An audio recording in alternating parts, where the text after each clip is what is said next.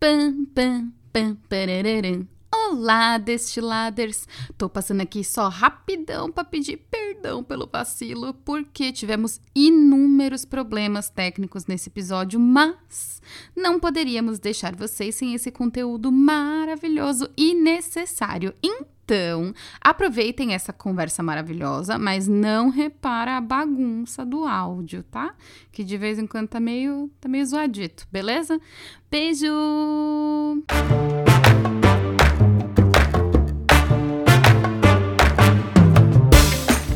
Eu sou a Aline, eu sou cientista e radialista amadora e eu tô deste lado, na Suíça. Oi, eu sou a Michelle, sou linguista e artista amadora e tô deste lado, em Singapura. Juntas destilamos ideias, venenos em ótima companhia, filtrando, extraindo o melhor que uma boa conversa entre amigas pode oferecer. Puxa uma cadeira, pega um copo e chega mais, bem aqui, deste lado. Bem-vindos, queridos ouvintes, ao Destilado, o podcast das amigas que moram longe, mas que jamais perde a química nem para de beber juntas. Neste episódio, a substância a ser destilada é colorida como arco-íris. Esse é o destilado especial do orgulho LGBTQIA. Eita, quanta letra! Calma, amores, que a gente vai falar de todas elas hoje. Isso mesmo. Vamos destilar essa sigla, falar sobre identidade e como é ser dessa comunidade dentro e fora do Brasil. Vamos falar de pronomes, heteronormatividade, heterossexualidade compulsória, discriminação fora e dentro da própria comunidade. Além disso, falamos também sobre representatividade e o papel do Estado nisso tudo. Eita, que coisa pra porra! E para reagir a toda essa substância, chamamos dois maravilhosos para extrair muita prosa colorida. Ana, que está em São Paulo, mas morava em Dublin, e Eduardo, que está temporariamente em Bangkok, na Tailândia, por causa do corona, mas oficialmente mora em Kuala Lumpur, na Malásia. Olá, pessoa! Oi! Olá! Oi, oi. Oi, eu sou a Ana e eu estou destilado aqui em São Paulo, no Brasil. Eu sou maquiadora e espírito livre desse mundão de meu Deus. Ah, adorei! Ai, que linda! Bem-vinda ao Destilado! Muito obrigada! Então, e eu preciso me apresentar também. Acho que como a Michelle, eu tô deste lado do mundo, na Ásia. Trabalho com pesquisa de mercado, o que me dá acesso a muita informação e o que me dá acesso a muita coisa interessante. É, tô sempre questionando tudo. É, quase sempre um pouco raivoso, mas prometo que hoje vou, vou, vou ser bem legal, vou ter calma e paciência pra gente falar sobre esses assuntos que eu acho tão necessário, principalmente quando as pessoas estão ouvindo sobre esse assunto pela primeira vez.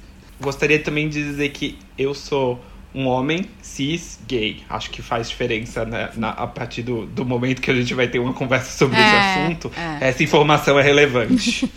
Então, se é pra colocar já as cartas na mesa, eu sou uma mulher branca, cis, bi. E eu sou uma mulher branca, cis, aquela que se perde, né? e lésbica. eu tô aqui, branca, cis e lésbica. Sou eu. Sapatão aqui presente.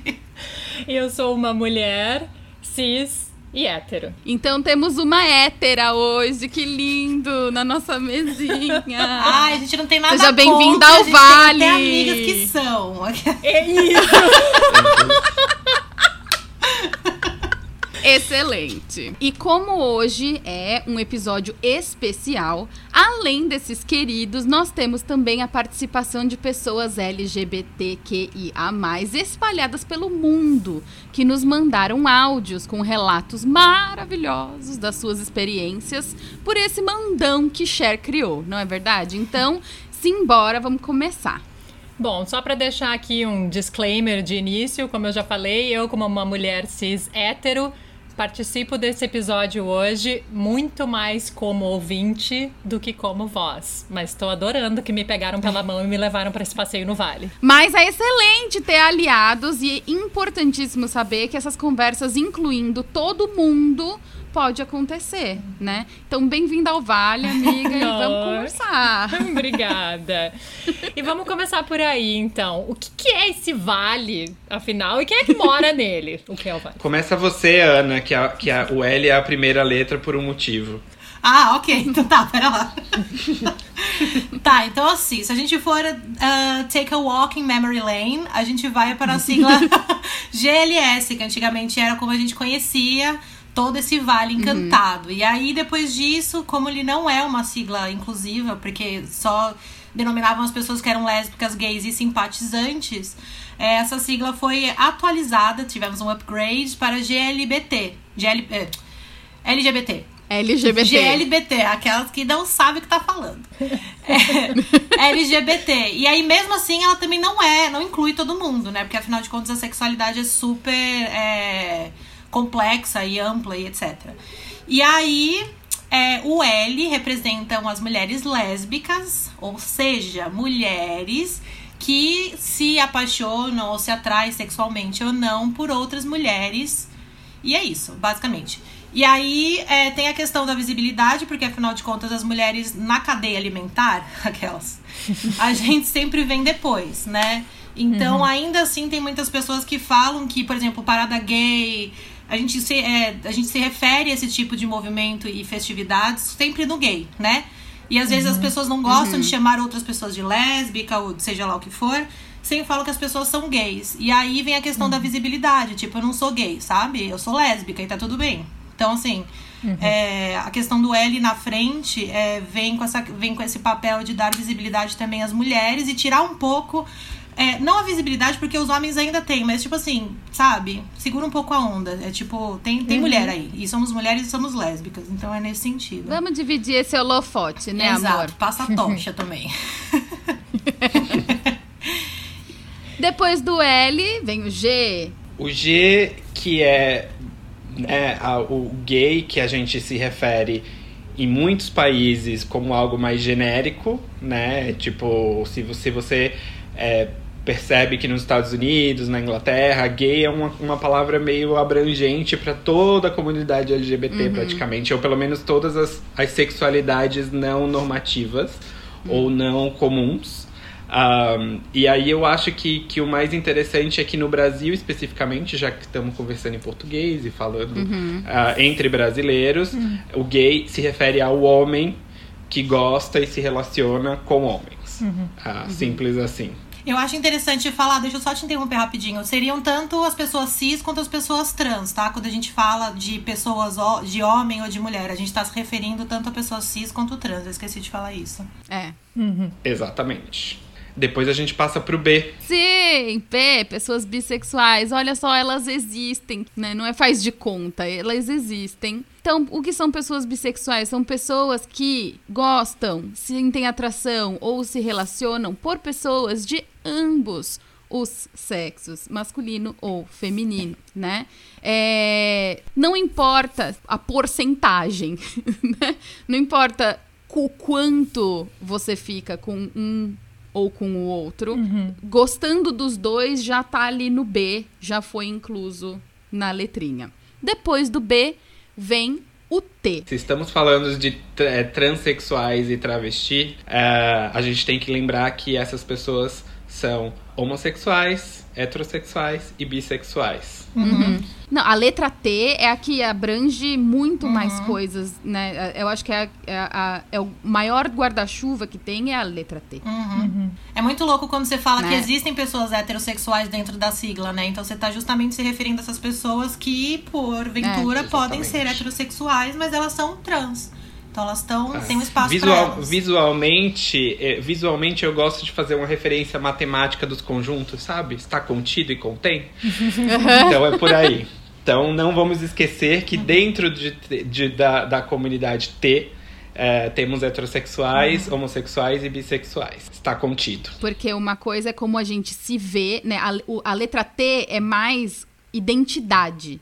Então, é como você se enxerga, é quem você é e não uhum. com quem você se relaciona. Ah! Faz muito É. sentido. Não, faz muito sim, claro, não é a mesma, não é a mesma Não é a mesma qualidade coisa. De, de, não é o mesmo conceito de letra das outras. Não, Ah. não. Ela é uma coisinha diferente, é. É. A letra T é sobre quem você é. Isso. Quem você se enxerga ser. E não com quem você Uhum, fica. entendi.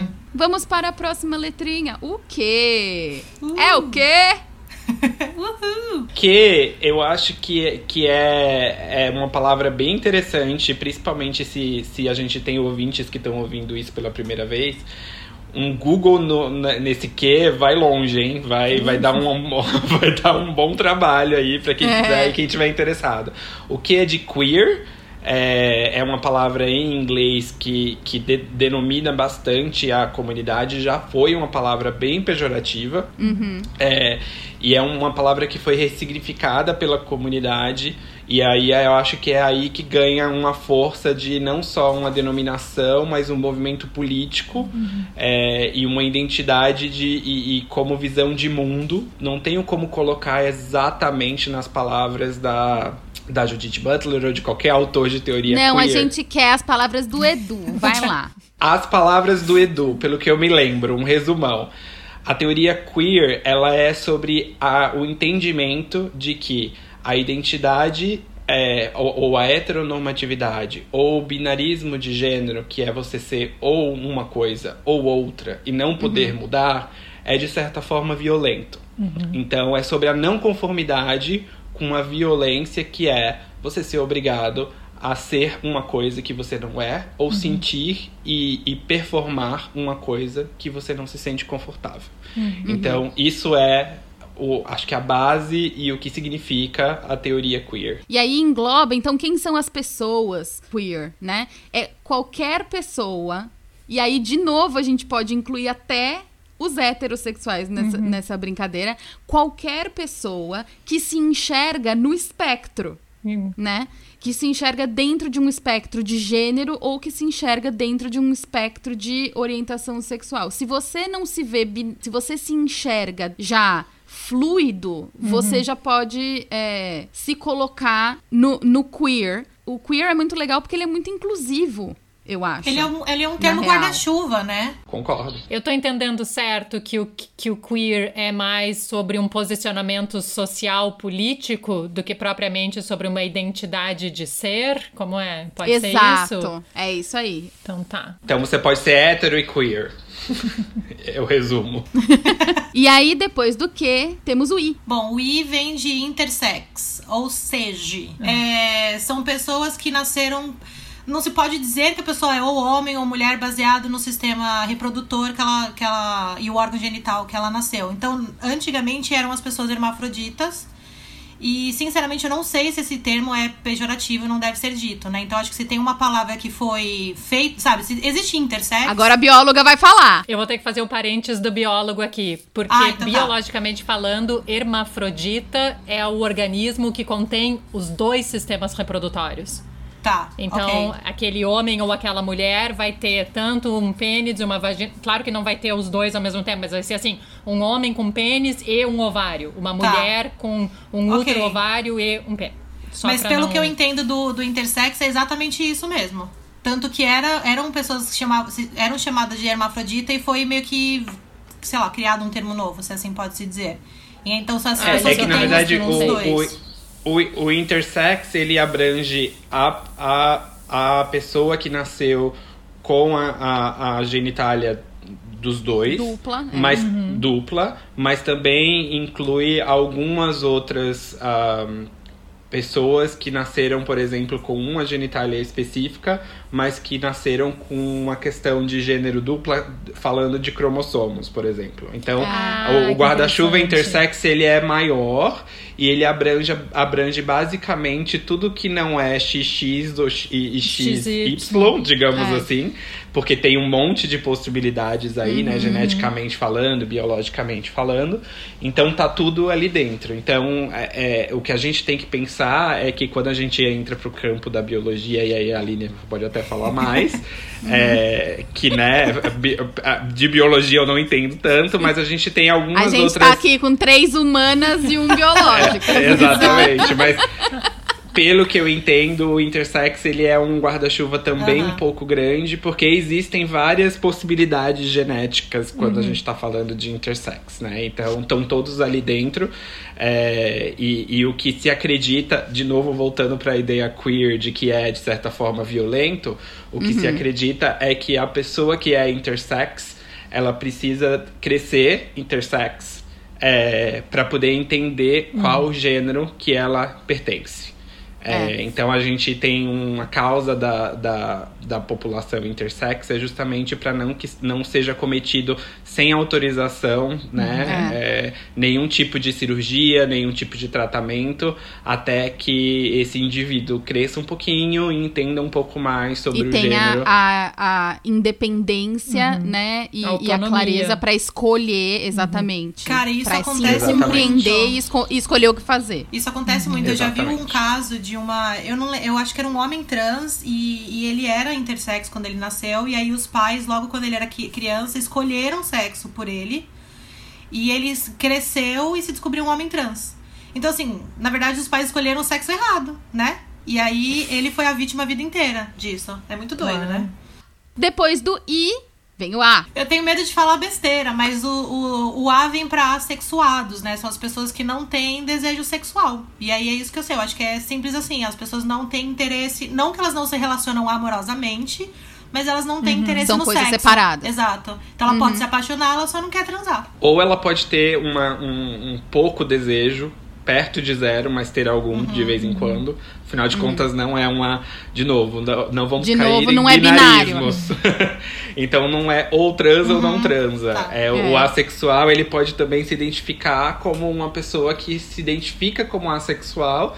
E que pode ser que, né, once in a blue moon, aquilo pode aflorar e ela tem todo o direito de sentir algo, né, de repente e, e agir sobre, sobre o desejo que aparecer, assim. Então, é muito mais, de novo, muito mais uma identidade sobre como a pessoa se entende e como ela entende ali o espectro dela e como ela realiza. E eu acho que o mais interessante do A e que as pessoas. É, é, é- é a- o que a Ana lembrou: que o fato de uma pessoa não querer ou querer muito pouco se relacionar sexualmente com outra não significa que essa pessoa não se apaixone, não significa que essa pessoa não possa ter um relacionamento é, Duradouro, duradouro né? com. Aham. Exatamente, entendeu? Porque uma coisa. Todo mundo aqui, não importa quem seja, sabe a diferença entre sexo e amor. Todo mundo aqui sabe qual é a diferença. Existe uma diferença muito gritante entre as duas coisas, então é muito fácil de entender. Pessoas assexuadas não vão ter o sexo, mas podem ter ali o amorzinho, tchu-tchu-tchu. Tá Claro. tudo certo. Eu, eu acho que a partir do G ali, a sigla começa a ficar muito mais profunda, né? Não é tão. é, Uhum. Fica muito mais. É isso, tem guarda-chuvas e tem. E é muito mais complicado, digamos assim. Até pode ser complicado de Filosófico. entender. É. Porque é muito mais profundo, não é tão preto no branco, né? Eu acho que o, o L e o G, ele é muito mais. É isso e é isso, né? E aí, a partir dali já começa a ir dissolvendo essa, essa questão. Mas eu acho que foram as letras também que foram sendo adicionadas à medida que as, te- né, que as teorias também de identidade foram sendo desenvolvidas. E aí, no momento em que a gente começa a enxergar a sociedade e as identidades como fluidas, e co- dentro de um espectro, tal, não sei o quê, aí começa a aparecer muita É. coisa mesmo. E aí as outras letras foram sendo colocadas. O que nos leva ao mais, lá no final. Que Katsu é esse mais? Então, acho que o mais pode incluir também essa questão do binarismo, pessoas não binárias. é, Que é justamente essa questão do. O binarismo vem do. né, tipo dos polos. Então, homem e mulher. E aí o não binário, ele, ele fica nesse meio aí. Ele nem é um, ele nem é outro. Ele pode pegar coisas que foram ditas como do universo feminino e coisas como que foram ditas do universo masculino e, e usar se, pra, pra si mesmo, né? Então ele não, ele não é binário, é basicamente isso. Ele não é, o, o- os, ele não é nenhum dos polos, né? E aí dentro disso a gente tem tanto forma de expressão no sentido de roupa, a questão da, dos pronomes também, né? Às vezes não são pessoas que são ela nem ele. é, e aí é, é bem mais complexo, eu acho. Acho que é um, é um mundo que é bem complexo. Porque é uma, é uma visão de mundo diferente. Exatamente, exatamente. É você enxergar o mundo fluido. Exatamente. Isso. Né? E a gente aprendeu a vida É. inteira que o mundo é, é os dois polares. É binário. né? É isso ou aquilo, é. É. um ou outro. Então. É o bem e o mal. É o sim, é o não. É a Exato. mulher, é o homem. Exato. É, né? Uhum. Aline, você vai ser a nossa fact-checker hoje durante o programa. Deu pra entender as, as letras todas? Deu, não, deu muito. Eu tô aqui, é, tava fascinado ouvindo vocês falando e pra mim me parece que é muito um gradiente de binário, do Uhum. binário hard pro fluido, né? Então a gente Uhum. fala de L, G, B, T, Uhum. Q, Adoro o tempo. mas, tipo, Sim. sabe? O negócio É. parece que vai, vai, vai ficando etéreo. Vai assim. dissolvendo. É isso. E eu achei, achei lindo. Assim, na minha mente eu fiz todo assim, tipo um L e um G bem duro, Uhum. bem delimitado, e o resto vai, tipo, começa a, Aham. a, a fluir. Ok, então nomeamos todos os residentes do Vale, certo? Maravilhoso. Então, para falar um pouquinho mais sobre a descoberta desse alfabeto todo, o Vinícius mandou pra gente um recadinho. Olá, meu nome é Vinícius Isídio, tenho 31 anos, sou um homem gay cis, acho que para explicar aí onde eu tô dentro do- das letrinhas, e estou destilado em São Paulo, capital, no Brasil. É, estou destilado, mas já tive a oportunidade de viver em outro lado, né, que foi no Canadá, na época de 2002 e 2013. E eu acho que eu queria compartilhar um pouquinho que eh, antes de eu passar né, um tempo fora, eh, eu era uma pessoa muito insegura né, sobre quem eu realmente era e com muitos medos. E, e ir para um país onde é mais aberto né, eh, a questão né, de, de pessoas né, do LGBTQI eh, me deu muito segurança para me, afir pra me firmar eh, eu como, como indivíduo, né, como pessoa, meu lugar na, na sociedade, né. E isso foi muito bom, assim, quando eu voltei pro Brasil, eu voltei com muita segurança, tipo, primeira entrevista de emprego, já, já fui deixando muito claro quem eu realmente era, né, que- quem eu realmente sou. E cada vez mais isso foi me dando força.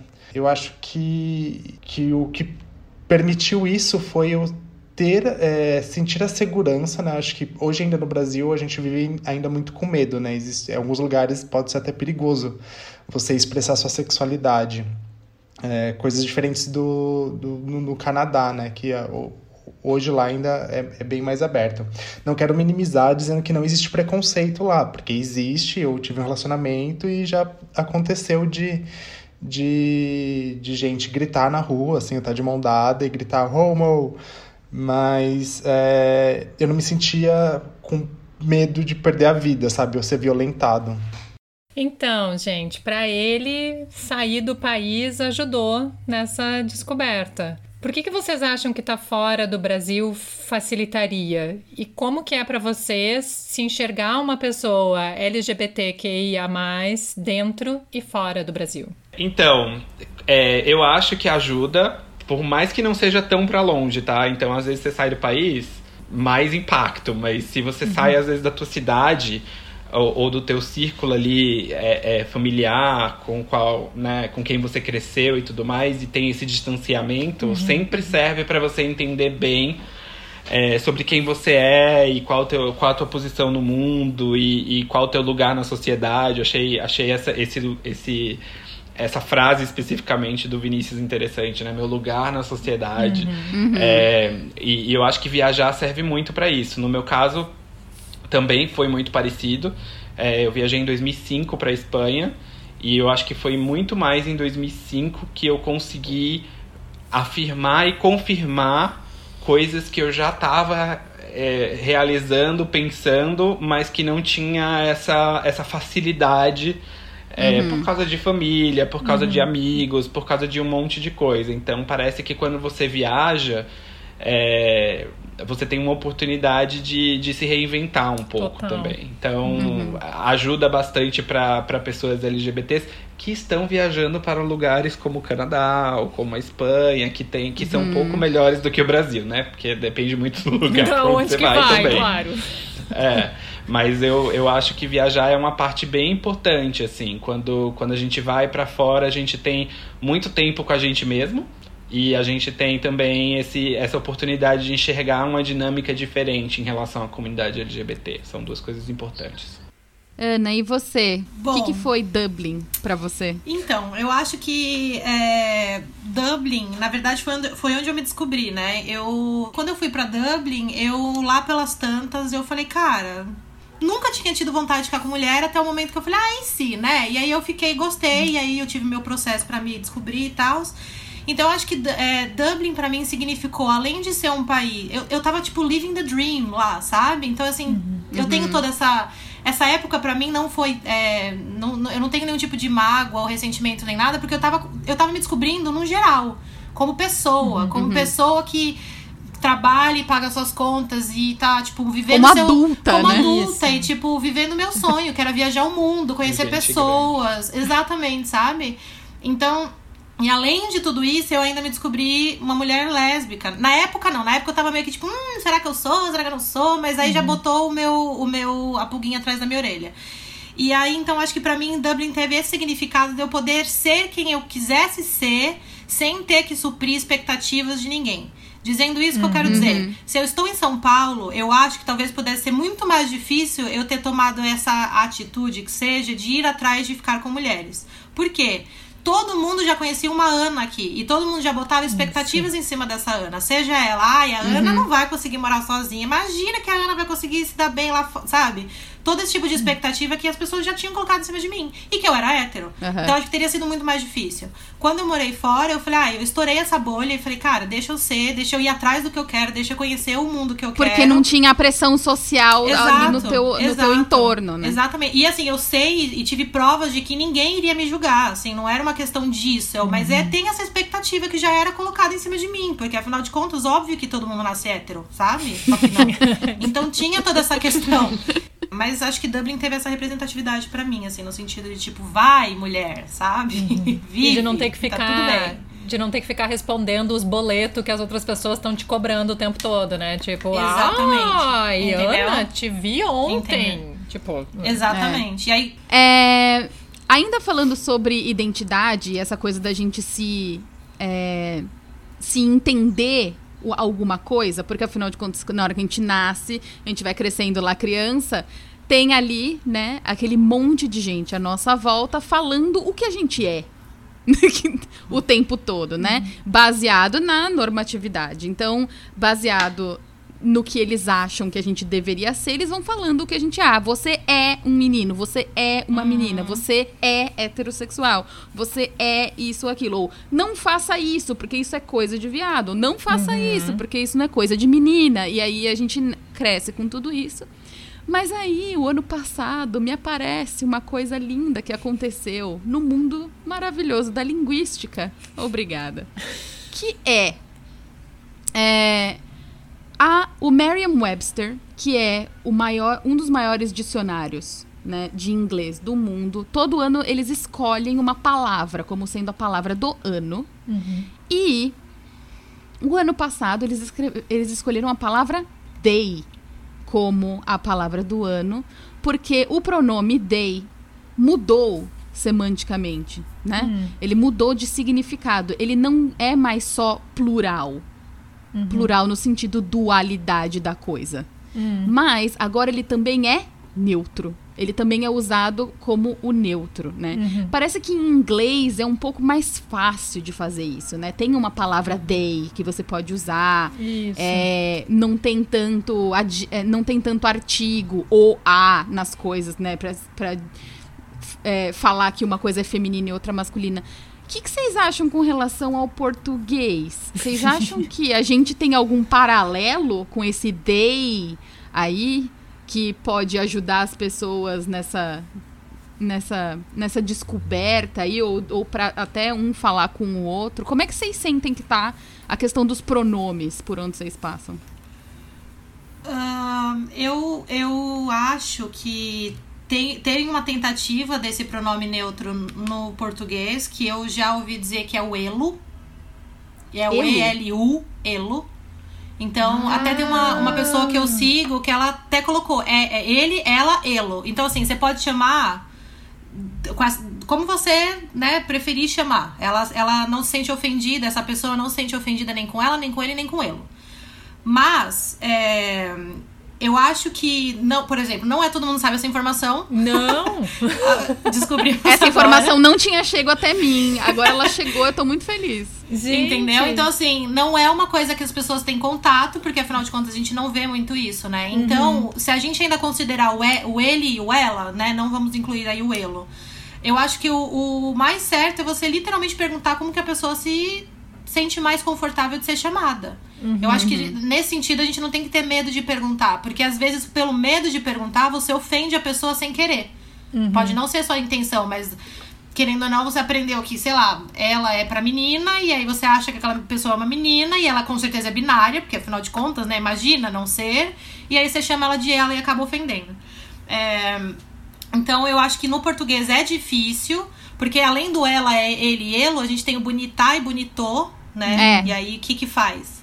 E aí é, tem muita, teve uma época, eu lembro um tempo atrás, que as pessoas colocavam um X no final, ou seja lá, Eu ainda boto o X. trocando. Ou Então, arroba, mas já não o- tinha o arrobinha também? Também, É. também. Mas já ouvi dizer que o X continua assim excluindo. E aí a gente coloca o E. Excluindo por quê, amor? Continua sendo excluente. Excludente? Excluente? Porque eu acho que E tu aí não você consegue coloca o falar, E. É que- né? Como é que tu pronuncia isso na língua Como que você falada? lê isso? Hum. Então. Na verdade, tem, tem uma questão que é a gente precisa pensar que esse excludente é porque exclui as pessoas que precisam de leitura de software. Ah. É, Então, quando coloca o X, a, a leitura de software não acontece do jeito que deveria. Entendi. Porque, né, a gente tem um- um- como que a gente chama, Michele? Vamos lá, vo- voltar pro nosso Pra português linguística, e pra lá. linguística. Tipo, um encontro consonantal com É, o um encontro I, um X consonantal, no que, meio. que fica com, Ah, fica com acho que- dois fonemas não. Exato. Acho que dá uma bugada na, na juntos Siri. É. Entendi. É, dá uma bugada na Siri que vai ler o negócio, entendeu? E aí a gente, pa- pra não ser excludente com a população deficiente que precisa de, de- Uhum, entendi dessa agora. leitura, é melhor que a gente coloque uma vogal e aí a comunidade se juntou e escolheu o U é, para substituir. É, mas, gente, conversando sobre isso, primeiro precisamos dizer que língua latina é problemática com gênero, né? A gente realmente precisa dizer que A língua latina é, é extremamente e um machista. garfo é O. Todos os plurais generalizantes são masculinos. A gente vai, vai- a gente vai, né? A gente vai, enfim, enfim, enfim. Mas Generalizando para masculino é um problema. A É. gente colocar gênero em objeto é muito problemático também. É, né? Zero necessidade. E, tipo, né? pre- precisamos. é, j- Sério que a gente precisa dizer que o garfo é o garfo? É. Tipo, vamos parar pra pensar nisso. tipo assim. E, e é, e a gente sabe que a gente tem os nossos amigos gringos, que é um pesadelo Ah. pra uma pessoa que tá aprendendo É a pra eles língua, ter aprenderem que os gêneros dos- das porque- coisas, né? Exato, imagina, porque daí você tem que aprender gênero de absolutamente tudo do zero. É, é enlouquecedor, assim. É, é- e aí, fora isso, tem os nossos amigos de línguas latinas que os gêneros são trocados, sabe? Que fica falando igual a dona Armênia, minhas filhinhas. É, e, e chamando tudo ao contrário, é, é muito complicado. Então, de fato, a gente tem que tirar o chapéu um pouquinho pro inglês, que ajuda nesse sentido. Ajuda, né? o A inglês gente tem ajuda nessa situação. uma língua ali que, que, que trabalha com um gênero de um jeito muito mais básico, mínimo, Uhum. Que é pra. E, e, e- e dar uma forcinha na causa, eu acho. Eu acho que dá uma super aí. força na causa, na real. Essa coisa do, do they ter sido escolhido como a palavra do ano, ano passado, em 2019, eu quase soltei fogos, porque eu achei que foi, meu, a sacada do ano, sabe? Isso aí. Aí veio de- Esse- 2020, né? Aconteceu tudo isso, e ninguém mais lembra disso. Enfim. esse- essa questão do- da linguagem neutra, é, é- você falou que foi escolhido o U, né?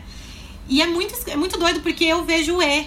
Então, assim, eu acho que é eu tão vejo nova. E bastante. É tão nova que eu acho que tem essas. essas é, não sei se incoeren incoerências a palavra, mas assim, tem Uhum. essas diferenças, né? Porque é, é muito isso, as pessoas ainda estão tentando se adaptar, né? De We didn't get como the memo. Se expressar. É, É. e eu acho que assim, eu acho que talvez não tenha o errado, né? Posso estar falando Uhum. no meu- na posição de ignorância, mas desde que não seja A ou O. Sabe assim? Acho que se usar o U ou E, você tá pelo menos, né, de alguma forma falando nessa lingu- linguagem neutra que não vai ser nem o A nem o U, no O. Então acho que vale Eu a acho, intenção. eu acho que você. Vale Eu acho que você fa- falou com muita assertividade, assim. É tipo, independente do que você tá querendo usar ou do que você tá pensando em usar, pergunta primeiro. Porque acho que esse é o principal fundamento, assim. Porque se você tá se referindo a alguém na frente de alguém, vai lá e pergunta. E aí não tem, não tem como errar. Exato. Tem uma outra coisa que fica ainda confusa pra muita gente, e eu mesma ainda tenho dúvidas, que é com relação aos bissexuais. E aí a gente tem aqui algumas perguntas de héteros, meio perdidos, pra letrinha B. Opa, manda. A atração é a mesma por ambos os sexos? Tipo, na mesma medida? Assim, meio 50-50, assim? Ou rola mais atração por um ou por outro? Ou Como é, como é que é? Pode ser que sim, pode ser que não. Então, assim, é um bissexual. Vamos falar em número. A gente, as pessoas gostam de número. né? Queremos números. Então, assim, vamos pensar de 0 a 100, tá? Hum. Então, se eu gosto de menina 25 e de menino 75, eu sou bissexual? Sim. Se Uhum. eu gosto 50%, 50%, 50-50, é, eu sou bissexual? Sim. Sim. Se eu gosto 75 de menina, 25 de menino, também sou? Também. Se eu gosto 2% e 98, eu também sou? Também é, amor. A gente procura o polo até no bissexual, na bissexualidade, né? É. Tipo, gostar 50 e Louco 50. isso. Senão É. tá errado, senão não é. Um, um conceito maluco, gente, mas se eu gosto 100%, mas tô aberto pra ideia de que essa porcentagem pode mudar no futuro, eu posso dizer que eu sou bissexual Olha que também, coisa tá? Tá permitido. boa. Esse é muito legal. Esse eu gostei, gostei. Eu Acho que também. vamos ficar com essa daí, então. Vamos seguir. A pessoa é o tempo todo bissexual ou tem fases? Tipo, fase da vida que é mais atraída por um ou fase da vida que é mais atraída por outro? Olha as caixinhas Mulher aí. de Olha os limites. Queremos limites. fases, complicada e perfeitinha. É, então. É, pode ser que sim, pode ser que não. Por que não? Né? É, de novo, a gente, a gente entra na coisa de que ninguém é nada, Uhum. né? Pode ter uma fase da vida em que você jura de pé junto que você é hétero. E aí, de repente, você vê que talvez não Uhum. né? E aí, depois, lá pela frente, pode acontecer mil coisas, você se desenvolve de outras formas, você tem você vive outras coisas e aí você vai se enxergar como outra coisa ou a, a partir disso você vai se é, atrair por outra coisa e why not, né? A gente tá em constante movimento. Então, não e isso não funciona só para os bissexuais, funciona para todo mundo. Mas eu entendo a, a, a pergunta vir para a letra B, porque é, uma, é, um- é, é uma, é uma letra que confunde as pessoas mesmo. É, porque eu acho que é aquilo que a gente falou antes. O L e o G. Ah, tá, já entendi. Tá bem definido. Eu sei Uhum. isso aí, sabe? Mas esse B aí, muito confuso. Aí entra também o Como é que lance. pode gostar de dois? Como é que é isso aí? Que é? Como é que é? E aí vem ainda um outro lance que, que é sobre monogamia ou não, né? E aí pessoas bissexuais em relacionamentos monogâmicos. Tipo, como assim? Deixou de ser bissexual, então? Porque escolheu. Ah, então escolheu. Escolheu, então não é mais, claramente. Como é que é isso? É engraçado esse negócio da monogamia, porque às vezes as pessoas acham que o bissexual vive eternamente num Vicky Cristina Barcelona, né? Que todo bissexual é parte de um trisal, Ah, né? Que você tem que se relacionar com os dois ao mesmo ao tempo, mesmo tempo, claro. né? Pra provar, né? Passar um atestado Isso. diário. Querido, tem que vir em três via com firma assim. Carimbado. É, com firma reconhecida. Autenticado em não- cartório. não, não rola, entendeu? É, e aí, por exemplo, na hora em que você se apaixona por uma pessoa e é, você casa com essa pessoa e aí você constitui uma família com essa pessoa, aí a pessoa olha pra você, uma pessoa de fora, olha pra você e fala assim: Ah, então passou, né? Passou, ai, passou, passou, Passou não. Uma febre. É, É uma febrinha. Exato. Ou então o contrário, a pessoa que te conhece já, casada, com família, tal, não sei o quê, e descobre que você é bissexual e fala assim: Ih, mas como é que é isso? Vai separar? mas e ele, ele deixa pra mulher, Ele é sempre deixa, assim, né? ai. Ele deixa? E como é que é com ele assim? É E como se você conto- fosse bissexual igual poliamor, né? Eu Claro, não consigo entender é. qual é, É isso. essa. Porque o bissexual, ele tem que estar sempre se relacionando com os dois ao mesmo tempo. Isso. E tipo assim, se você fica com um cara e aí você tem que ficar com uma mulher pra compensar, né? Porque afinal de Ah. contas você é bissexual. Então você tem que equilibrar a balança, senão vai desequilibrar. Tá errado também. Bom, acho que deu, acho que deu para entender o B, então Deu. agora. Tá melhor. Beleza. Gente, essas perguntas são todas muito interessantes.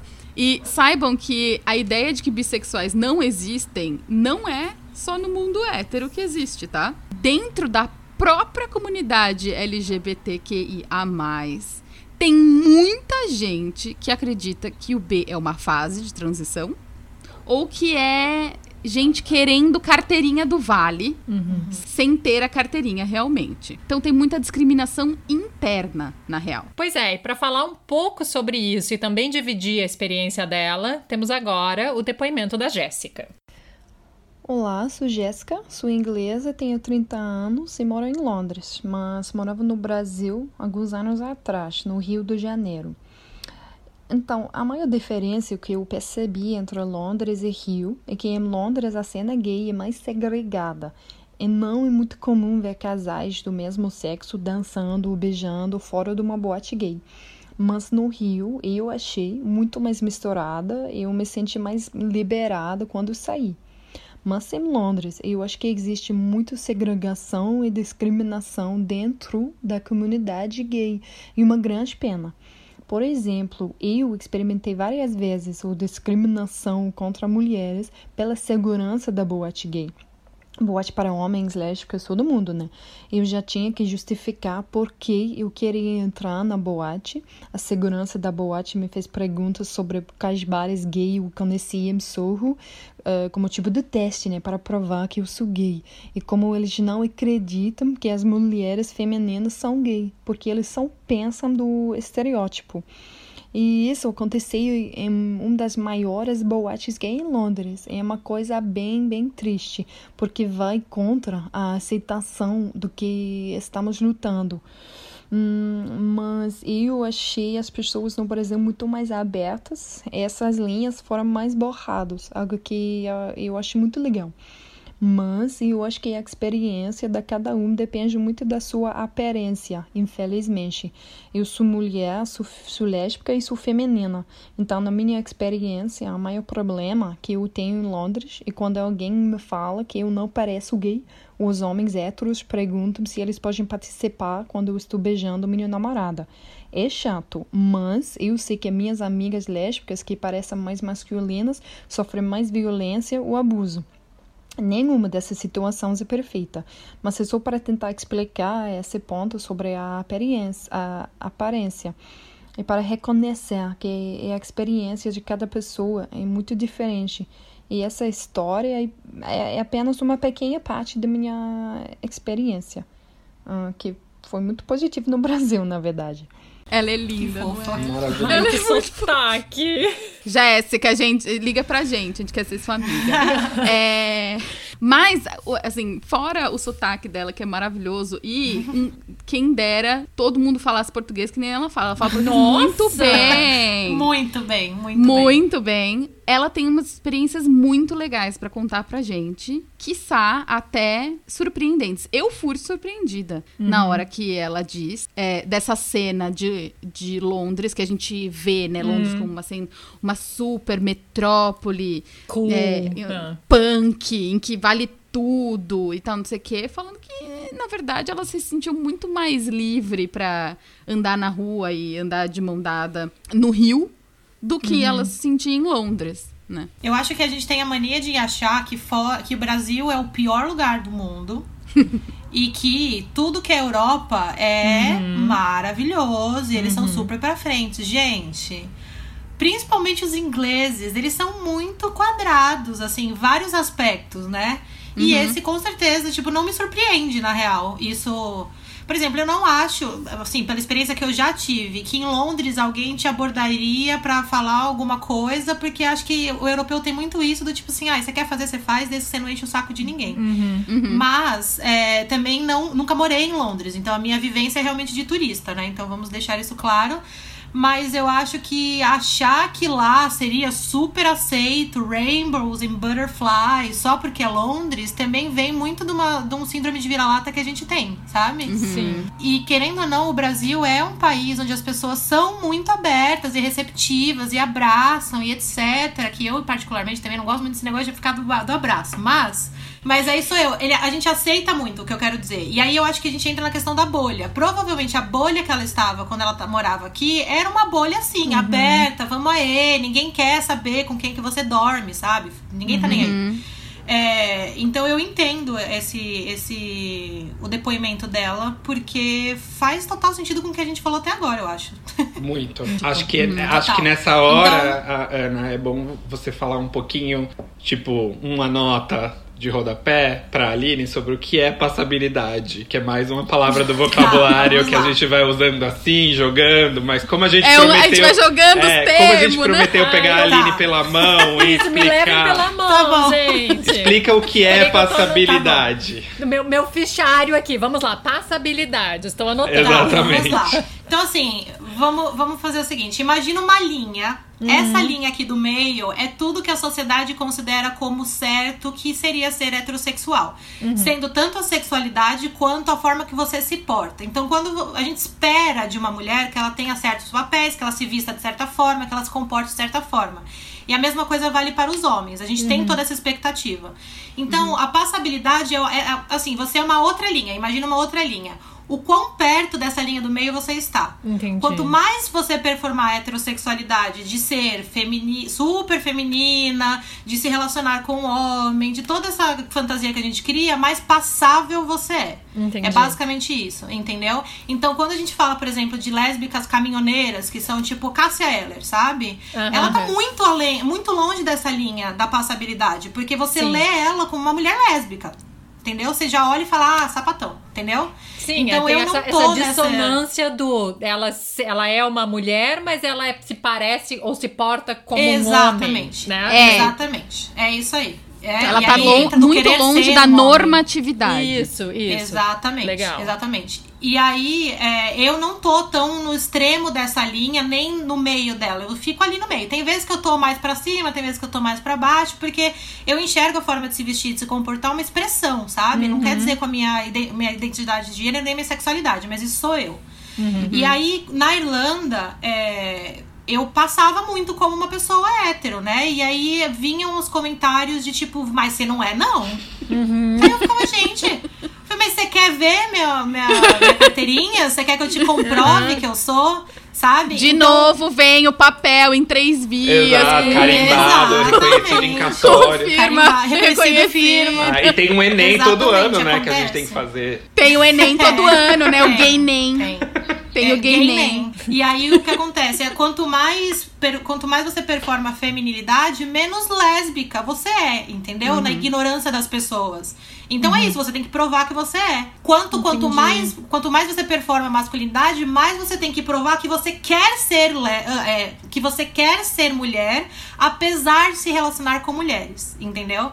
Porque aí a pessoa que é Cássia Eller, ela passa como, ah, quer ser homem, mas o que, que é aí? A menina quer ser homem.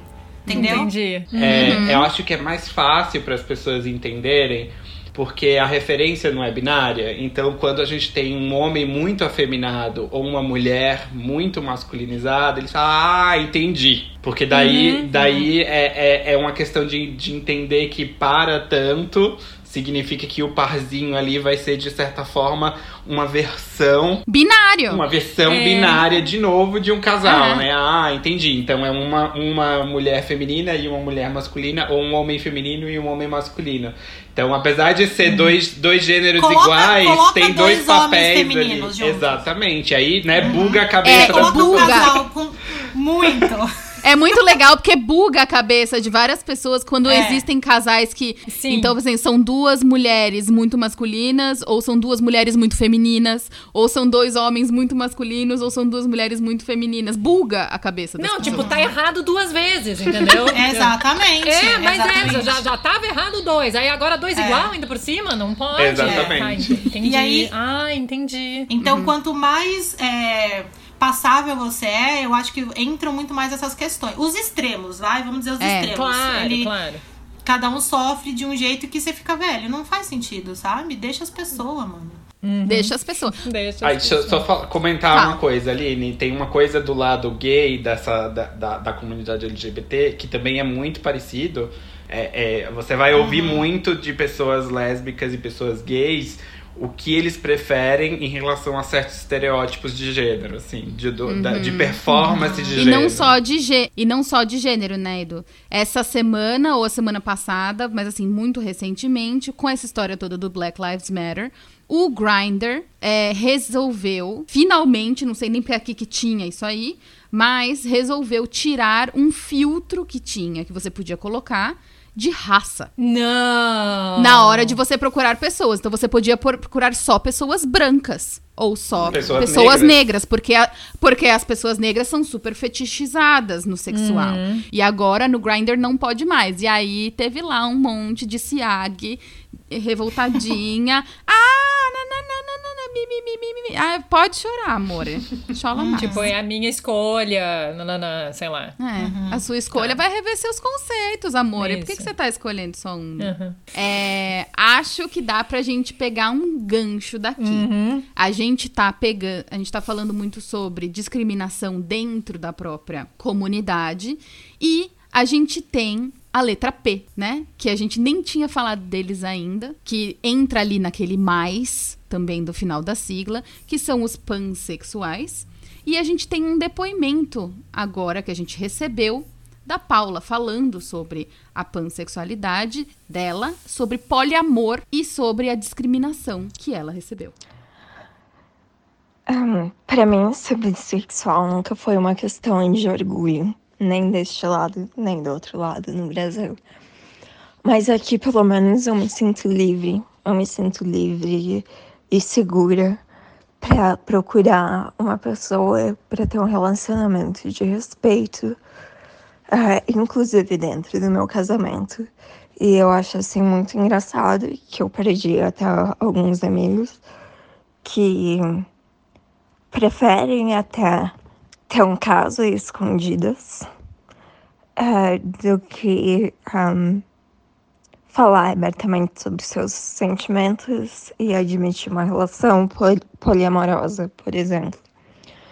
Então, para mim foi muito difícil, porque foram pessoas que eram próximas e se faziam de liberais, mas eh, já na onda de Black Lives Matter, como fala, falava Tupac, se você tem um amigo que, que virou as costas para você ou que ah, começou a te odiar em algum ponto, essa pessoa que sempre quis te ver pelas costas desde o começo.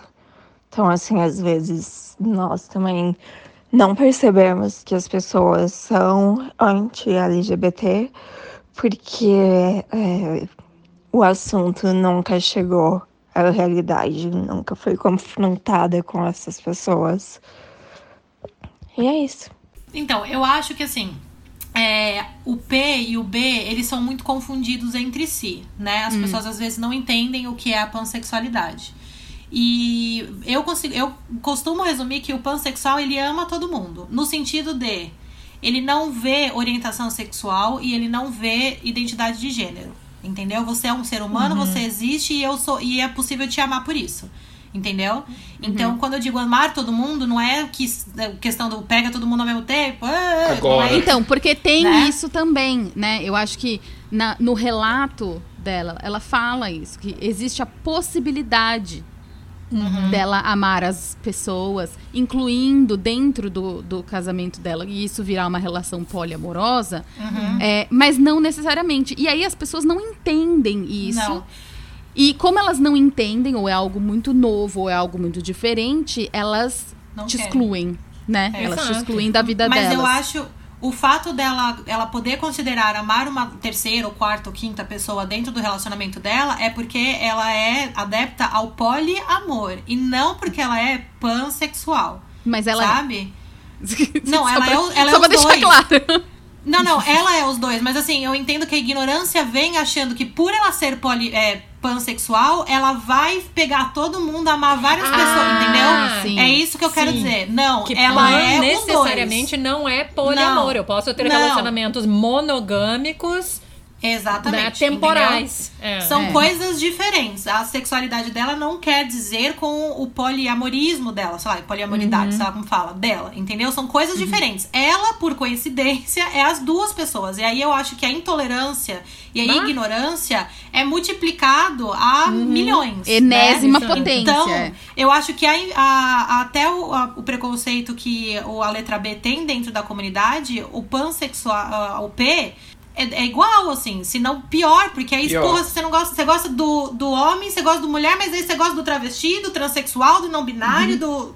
Meu Deus do céu, sabe? E aí o negócio fica muito doido, porque as pessoas não e entendem. ainda por cima, também. poli. E tipo, ainda por cima é poli, meu Deus do céu, sabe? Promíscuo aí, ó, vai pegar todo É mundo. isso. Entendeu? É essa palavra que tava Ai, faltando, aí né? tem isso, né? Vai pegar doença. Claro. Ai, promíscua, imagina, entendeu? Mulher ainda, imagina mulher fazendo isso, que é isso, puta, sabe assim? Então é um relato de muita dor, eu acredito. Até pra ela É. se entender, até pra ela se colocar na sociedade como uma pessoa, né, pansexual e poliamor, é, é dói. Eu posso fazer Deve um ser comentário que eu gostei muito de, de, de ter pensado isso, do- ouvindo o depoimento dela. Ela Sim. tava falando de pessoas que ela não sabia que seriam preconceituosas, assim. Então eu acho que ela, ela, tá, ela descobriu que tem uns amigos ali dela que estavam dentro do armário em relação a pre- ao preconceito, sabe? Que Ao preconceito, é. Tirou uns amigos preconceituosos do armário do preconceito e, e, e, e é isso, né? Com toda tu- tudo que tá acontecendo no mundo hoje é, e, e talvez até com o mês de do orgulho LGBT e, e algumas outras questões que estão acontecendo, sempre chega um momento que você conversa sobre isso de uma forma um pouquinho mais explícita, né? E, e muitas vezes a gente tem amizades e, e, e, pessoas que estão no nosso círculo um pouco mais expandido, colegas que nunca conversaram abertamente sobre isso. E infelizmente, para qualquer pessoa LGBT, é uma constante fonte de decepção você chegar nesse assunto. Porque daí você fala, putz, meu, aquela, aquela minha vizinha que era tão legal, que me prestava açúcar, tô aqui cortando da minha lista, porque, né, é homofóbica, transfóbica, é, enfim, e, e- e- quem faz mal à comunidade. é, né, sinto muito, mas não dá pra ter uma relação tão cordial como era antigamente, não é assim que funciona. Eu fico até mais chateada, na verdade. Eu, eu fico menos chateada com as pessoas que eu corto do que com as pessoas que me cortam. Porque eu acho que ainda as pessoas que eu corto é porque eu vi alguma coisa, a pessoa nem se tocou a ponto de vir me cortar. E aí eu vou lá e falo assim: olha, desculpa, mas não vai dar mais. Mas a pessoa que você conversa e ela te corta na hora, cara, aquilo é violento, né? Sim. de você ouvir certas coisas na sua cara, assim, e, e, e certos relacionamentos, meu, jogados no lixo por, sabe, só por conta da pessoa conhecer você por inteiro, uma parte que ela não Isso. sabia antes. E que de uma maneira geral não diz absolutamente nada, nada, Nada. a respeito a ela, né? Nada. Porque as, as pessoas Nada. com quem tu te relaciona, tu tem afeto, tu transa. Não diz nada sobre o seu caráter, né? Tem tanta Não gente é? heterossexual que é um bosta. Exato. e ninguém corta Aliás- da vida, só, né? Não vou nem falar.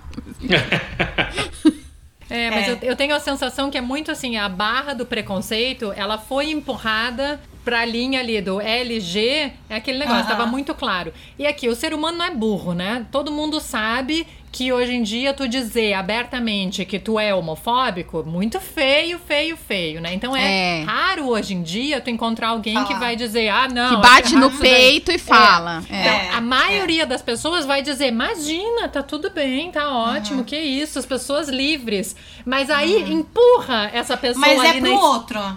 É É. livre na casa do É. outro. Dentro da tua casa, Isso. É. Exato. E eu acho que exato. aí vai além também. Por exemplo, ah, beleza, não é o caso da minha família, mas ah, minha família me aceita, eu sou lésbica, ah, uhul, maravilha, aí eu trago uma mulher negra. E aí? Entendeu? Ah, E aí a pessoa, a, a pessoa é tão liberal, ela é tão É. aberta, tal, não sei o quê, mas aí entra em outro, outra questão, que também acontece, entendeu? Porra. Então é isso, o preconceito, a barra vai até ali. Passou dali, aí o negócio fica mais É. complicado. É, São muitas barras, né? São, É, São é barra pacas.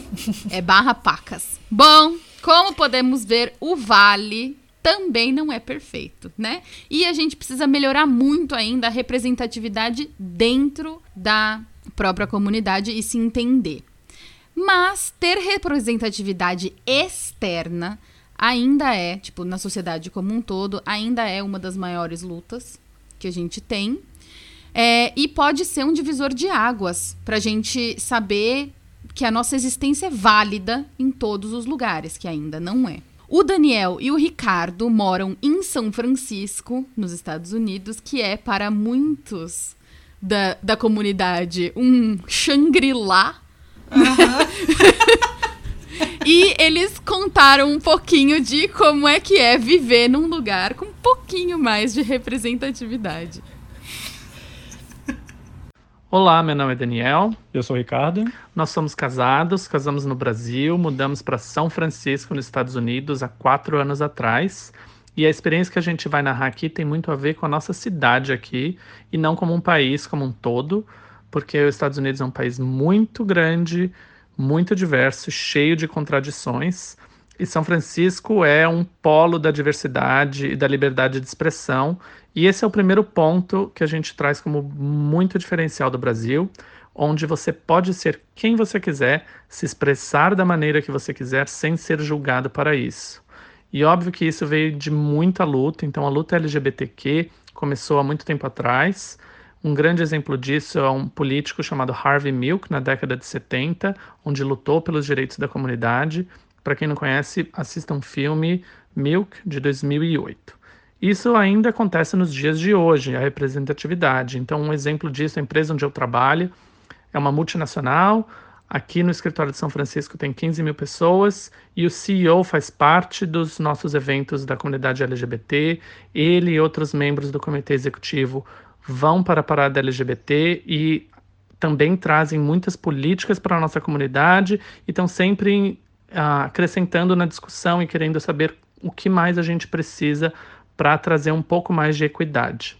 E eu trabalho em uma ONG aqui em São Francisco que desenvolve atividades para casais LGBTs e também desenvolve atividades em escolas, de uma forma a tornar as escolas cada vez mais eh, diversa e inclusiva para todo mundo.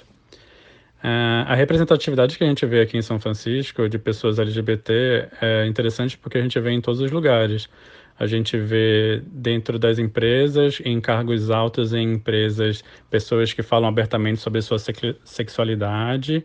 E a gente vê nas ruas também, quando a gente vê muitos casais ah, dando eh, de mãos dadas, a gente vê pessoas onde quem está se descobrindo ainda consegue ver essas pessoas como um modelo de, de pessoa que pode ser seguida. Isso é muito interessante também. É- é- esse é o momento que a gente se emociona.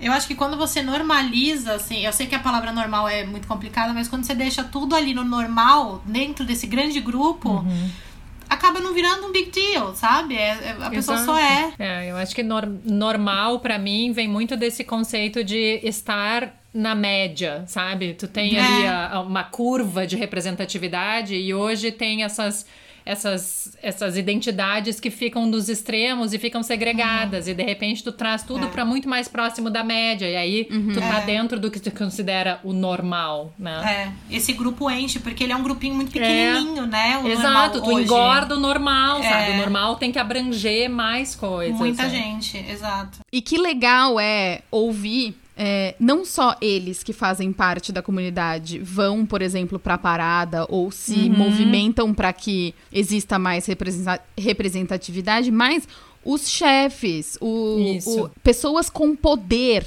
também Isso. se manifestam e, e se mexem e têm ações, né? É, agem pra que isso. Isso aconteça também. coisa- Não fica só dentro da própria comunidade. E tipo, vocês que lutem. É, Vocês que lutem. exatamente. Acho que o mais triste da parada no Brasil é a ideia de que essas pessoas elas não estão ali na rua todos os dias. Então Uhum. é, é, é, é, é muito difícil você é, balancear essa ansiedade de você não ser visto durante 365 dias do ano, 364 dias do ano, e aí você Quatro, tem um é. dia que você tá sendo visto, assim. Então é, é Uhum. muito difícil você, você ser invisibilizado, você ser marginalizado, você ser né, deixado de lado e, e, e você ser subjugado e tido como um cidadão de segunda classe em tantos aspectos, e aí você tem aquele seu dia. Mas o que eu acho que é mais interessante é, para falar de representatividade são, são duas coisas. A primeira, a gente falou isso um pouquinho entre a gente e tem um pouco do primeiro depoimento falar sobre trabalho, que é um pouquinho sobre isso, né? De a gente conseguir entender que se a gente tem pessoas em cargos de poder que estão acima da gente e que são, estão dentro da comunidade LGBT, é uma maneira ali é, é de deixar uma mensagem dizendo eu chego lá, né? É. Isso. É, Se então, existe, existe um espaço pra mim ali também. Existe um né? caminho. É, exato. E não só de posição, mas também de, de, de profissão. Pra gente saber que a gente não precisa ser todo mundo cabeleireiro. Isso. Exatamente. Eu- Todo mundo ator, todo mundo artista. Não é assim. É. Nem todo Insta- mundo da Dançarino. comunidade. é- eu vi um vídeo essa semana do, do, do Vitor de Castro, que é maravilhoso, que ele fala: nem todo gay é o Neil Patrick Harris. Aham, eu vi. É isso. A É. gente não é o que você quer que a gente seja. A gente pode ser o que a gente quiser. coisa. É. Então pode ser médico, pode ser engenheiro, pode ser advogado, pode ser artista, pode ser cabeleireiro, pode ser dançarino, mas também pode não ser. Pode ser dona É. de casa, pode ser o que eu quiser. No meu Instagram, nesse mês de junho, eu tô divulgando pessoas, né? E justamente com esse intuito de mostrar que, meu, tem muita gente da, Uhum. da sigla em vários lugares. E não, não necessariamente foi o que você falou, gente. Porque aí também cai no estereótipo, né? Total. Do Cai gay total no estereótipo, é. Que sabe de moda e que é melhor amigo. Ai, sempre quis ter um amigo gay. Tipo, gente, mas que, por quê? Chaveirinho, Sabe? né? É, é como se você colocasse, tipo, gay, exatamente, chaveirinho. Ele tá ali, ó, pra te servir, pra te elogiar, pra co- fazer, falar fofoca. Sabe? É um estereótipo Exato. também, né? Até da profissão, do que essa pessoa tem que ser.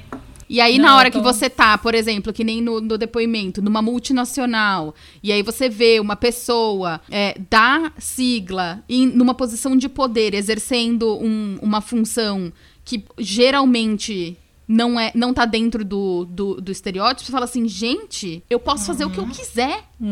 Você se enxerga, você, aquilo te dá permissão pra sonhar, pra fazer planos. Exa eu acho isso muito legal. Então, todo mundo tem uma função, sabe? Eu acho que isso é muito legal de, de pontuar. Todo mundo tem uma função.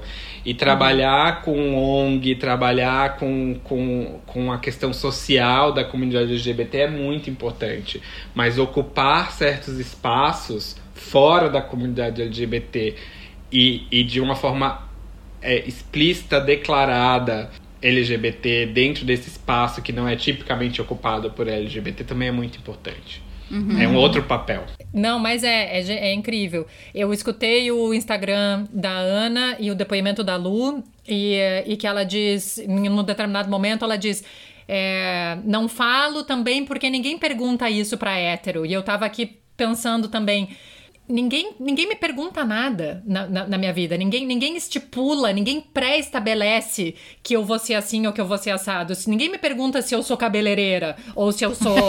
ah, sabe? Assim, não, não, não existe isso. Isso não existe. É um negócio que uma pessoa que se identifica, uma pessoa hétero, não, que não se questione, não vai jamais entender o que é passar por esse tipo de questionamento. A outra coisa que eu fiquei pensando também é que é isso, né? Que é de novo o mundo hétero impondo o que eu aceito que vocês performem. Então, tudo bem você ser gay, mas aí tu vai performar do jeito que me traz prazer, que é sendo meu cabeleireiro fofoqueiro, que é sendo, enfim. E aí vem a parada gay e eu fiquei pensando muito, tipo, no que o Edu tava falando. Cadê vocês? Cadê vocês? Cadê esses milhões de galera que tá aqui, uhul, todos os dias? Porque também a parada gay às vezes me soa como pode porque é entretenimento. Pode, uhum. porque naquele dia eu vou lá curtir junto e uhul, sabe? Uhum, tá Mas. Tá e quando. E quando não é? E quando não tem o carro de som? E quando não tem o balão, uhum. o glitter e a purpurina? Eu tô lá também?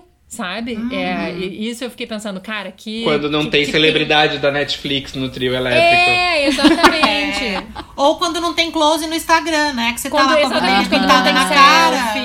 É, né? porque aí você é o hétero legalzão, ó como eu sou legal e tal. Mas é isso mesmo, na hora que a câmera não tá virada para você, o que, que, efetivamente você faz, né? Mas eu acho que dá pra gente pegar um gancho daqui dessa conversa que foi maravilhosa, porque a gente tá falando aqui das liberdades e até quando, até onde vai esse simpatizante, até onde vai essa liberdade, até onde esses héteros realmente são. Ai, vem pra cá que a gente vai te uhum. abraçar. Né? Pois é, então, existem essas histórias de quando a gente acha que as nossas liberdades vão ser completamente aceitas, mas que infelizmente não é assim.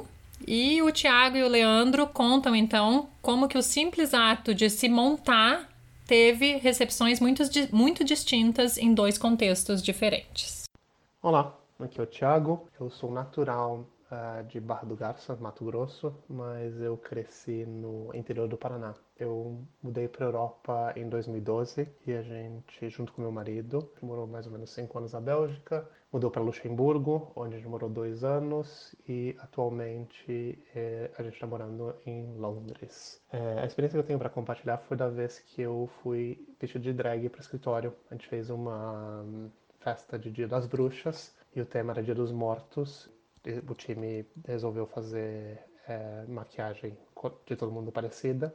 E eu falei para minha chefe e para meu time que eu ia em drag e todo mundo adorou. Achei a ideia fantástica e eu fiz toda a produção. O Leandro, que é meu marido, fez a maquiagem, ficou bem bacana e, e fui pro escritório. É, eu tenho que confessar que ir pro escritório me deu um pouco de receio, por mais que Luxemburgo seja um lugar bastante pacato e tranquilo, é, eu fiquei com medo de ser agredido. Mas uh, as reações foram hilárias, é, tipo, eu saí de casa meu marido me acompanhou e, tipo, tinha uma obra lá de casa, os pedreiros começaram a dar tchau, porque eu acho que eles nunca tinham visto uma drag na vida, achando super divertido. O pessoal do ônibus também ficou olhando, é, pedia para tirar foto e aí fui no escritório, tipo, todo mundo adorou, é, inclusive o diretor, o vice-presidente da, da equipe, é, achou fantástico, é, super, super tranquilo. E daí na hora do almoço a gente foi dar, inclusive, uma volta no centro para comprar almoço. E todo mundo super, é, claro, curiosidade, porque nunca tinham visto, mas ao mesmo tempo com muito respeito. Isso é uma coisa que eu achei bastante legal, é, que provavelmente no Brasil é, a chance de eu sofrer alguma agressão seria muito maior é, do que ter essa experiência em Luxemburgo. Olá, meu nome é Leandro, eu sou marido do Thiago e a experiência que eu vou contar para vocês é parecida com a dele, só que do lado oposto. A gente conheceu o mundo drag por causa de um amigo nosso de Bruxelas. E ele se montava, nós começamos a nos montar todos juntos para ir para festas, para eventos. E um dia a gente resolveu sair em drag, só eu e esse nosso amigo, para ir aos bares ali da região. E ele mora num apartamento que fica a duas quadras de, dos bares LGBT ali de Bruxelas. E nesse trajeto de duas quadras, nós encontramos um grupo de adolescentes que nos atacou física e verbalmente. É, eu tomei um chute nas costas, nós fomos, enfim, nos chamaram de todas as palavras possíveis e felizmente nada aconteceu de sério. Tinham alguns outros bares abertos nessa rua que a gente estava passando. E como estavam muito cheios, eu acho que eles resolveram não escalar para uma coisa mais séria, mas ficou aquela sensação de que não é só no Brasil que acontece e que a gente sai do Brasil achando que na Europa é super seguro e que nada acontece na Europa e na verdade a gente está sujeito porque o lado bom é que tem uma diversidade de culturas muito grandes, mas ao mesmo tempo nem todas as culturas são tão, tão abertas e aceitam as coisas da forma que elas são apenas. É, o lado positivo disso foi poder ter ido à delegacia e ter sido atendido tranquilamente pelos policiais, terem feito o nosso BO, terem até, ter até recebido depois uma carta em casa com um follow-up perguntando se estava tudo bem, se a gente precisasse de alguma coisa, a gente poderia ligar e, e conversar com eles de novo. Então, essa é a parte positiva, pessoas são um pouco mais bem treinadas nesse ponto. É isso. Pois é. É o mesmo casal, é a mesma ação de se montar, mas a gente tem dois relatos completamente diferentes. É, eu acho que cai um pouco na questão que até o que ele fala no segundo áudio, de a gente achar que sair do Brasil equal, né, segurança, tá todo mundo de braço aberto para tudo que pode ser considerado diferente tudo mais. Que na verdade não é real. E com o primeiro áudio, é, é muita questão do vai depender do país que você vai, né? Não é porque não é Brasil que é nossa, sabe? Super aberta e tudo mais. Não é. Uhum. é. Acaba sendo uma inocência nossa querer que isso aconteça. Acho que pra, talvez pelo desespero de ter noção de como é no país que você tá. Uhum. Mas não é assim que funciona. Eu acho que eu adicionaria mais um- uma coisa que eu acho que a gente tem, e, e volta um pouco pro que a Ana falou antes, num outro momento, sobre o nosso complexo de vira-lata. É, a gente tem que entender de uma forma muito clara de que desenvolvimento econômico não significa desenvolvimento cultural é, ou social. é, em relação a entender expressões de individualidade, assim, é, é- é- fica muito claro. Então, quando a gente vai para alguns países que tem, né, vamos, vamos, vamos numerar, assim, que tem Aham. uma economia legal, moeda forte, entendeu? Que tem, né, toda, todo um desenvolvimento urbano e sei lá o que mais que você associa com o desenvolvimento da sua cabeça, né? Tá lá, check, check, check, check. E aí quando chega, tipo, ah, vamos aqui dar uma olhada como é que esse país olha pra comunidade LGBT. E aí, tipo, fom, fom, fom, e já É, era, que né? é, Tipo, que é o que eu vivo hoje, né? Uhum. Eu tô em Singapura. Singapura é um hub de dinheiro, desenvolvimento, luxo e, né, tudo que você pode imaginar. As coisas aqui funcionam do ponto de vista da cidade. A cidade funciona muito bem, né? É um país de primeiro mundo, mas é um país em que a comunidade não tem direitos quase nenhum assegurados por lei. Eles têm. E que é uma coisa muito esquisita, porque a lei ainda é absurdamente obsoleta, mas é, o que eles praticam, eles não, re- eles não enforçam a lei.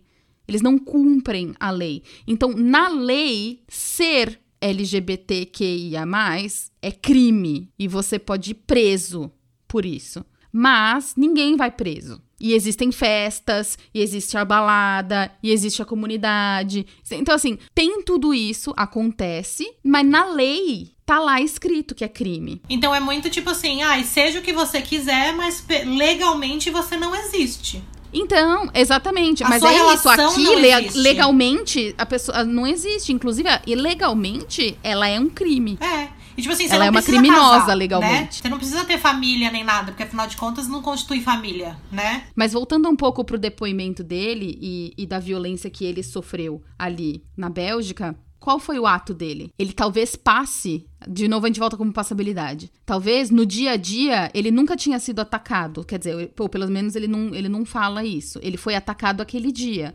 E naquele dia, ele, que é identificado externamente como um homem, se vestiu de mulher, né? E não pode, né? Porque a aí a gente vai entrar num não pode se vestir de mulher porque mulher é errado, ou porque você tá negando o que você deveria ser. Ah, então, queria dizer isso, né, gente? Quando eu falei de, de, de teoria queer, eu queria dizer que teoria queer e feminismo tá, tá, é, tá ali de mão dada uma coisa com a Hand in outra, tá? hand, total, é. É, é, é sobre, é sobre a- você rever certos papéis de gênero.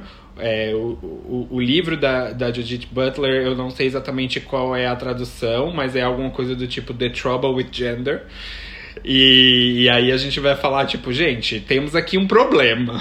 E esse problema reside no gênero. E vamos, vamos, vamos, vamos prestar um pouco mais atenção sobre isso, assim.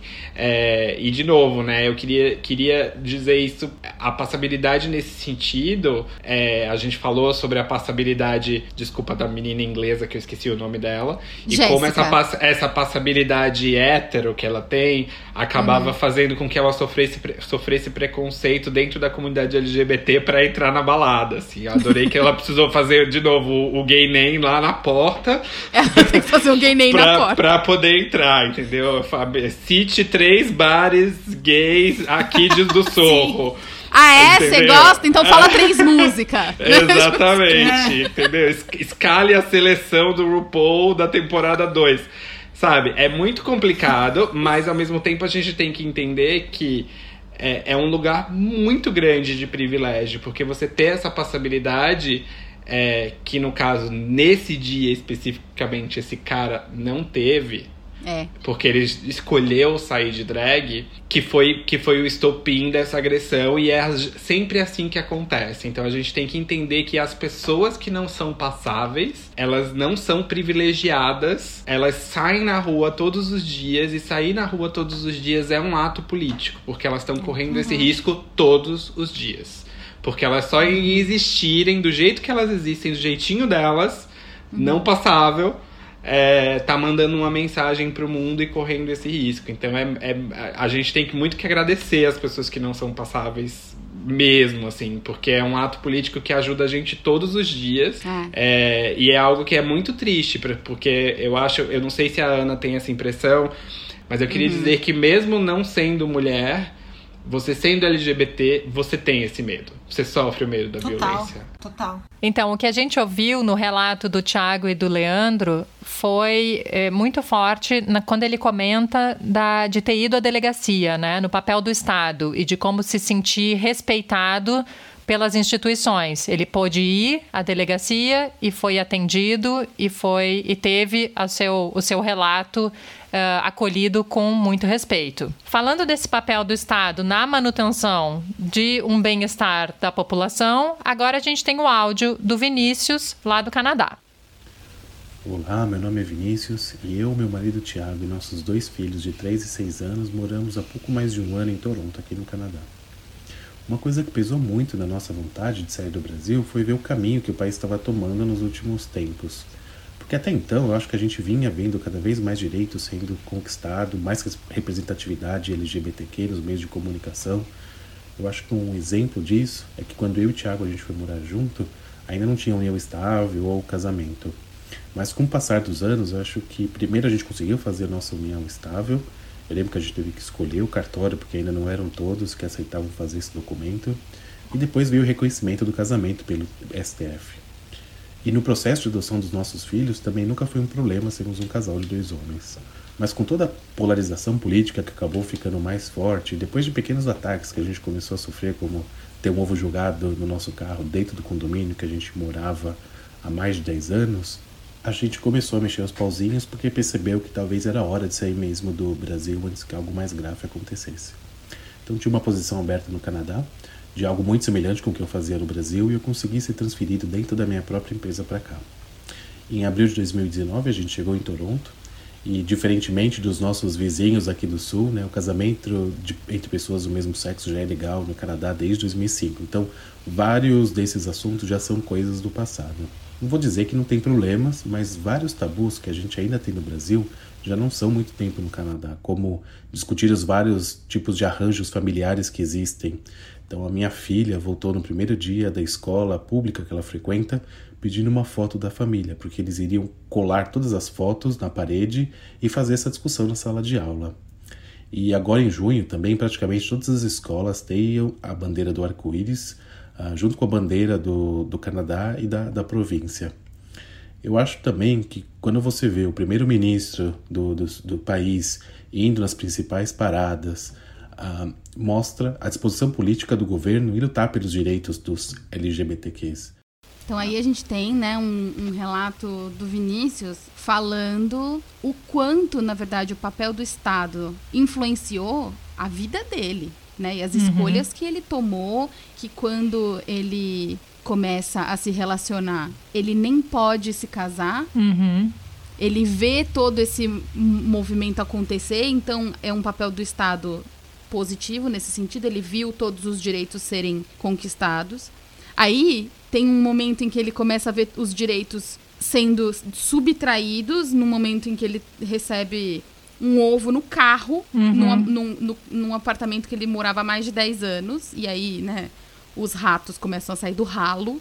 Exato. Quando o Estado autoriza esse tipo de coisa. Então Uhum. aí as pessoas se sentem livres para fazer o que elas quiserem.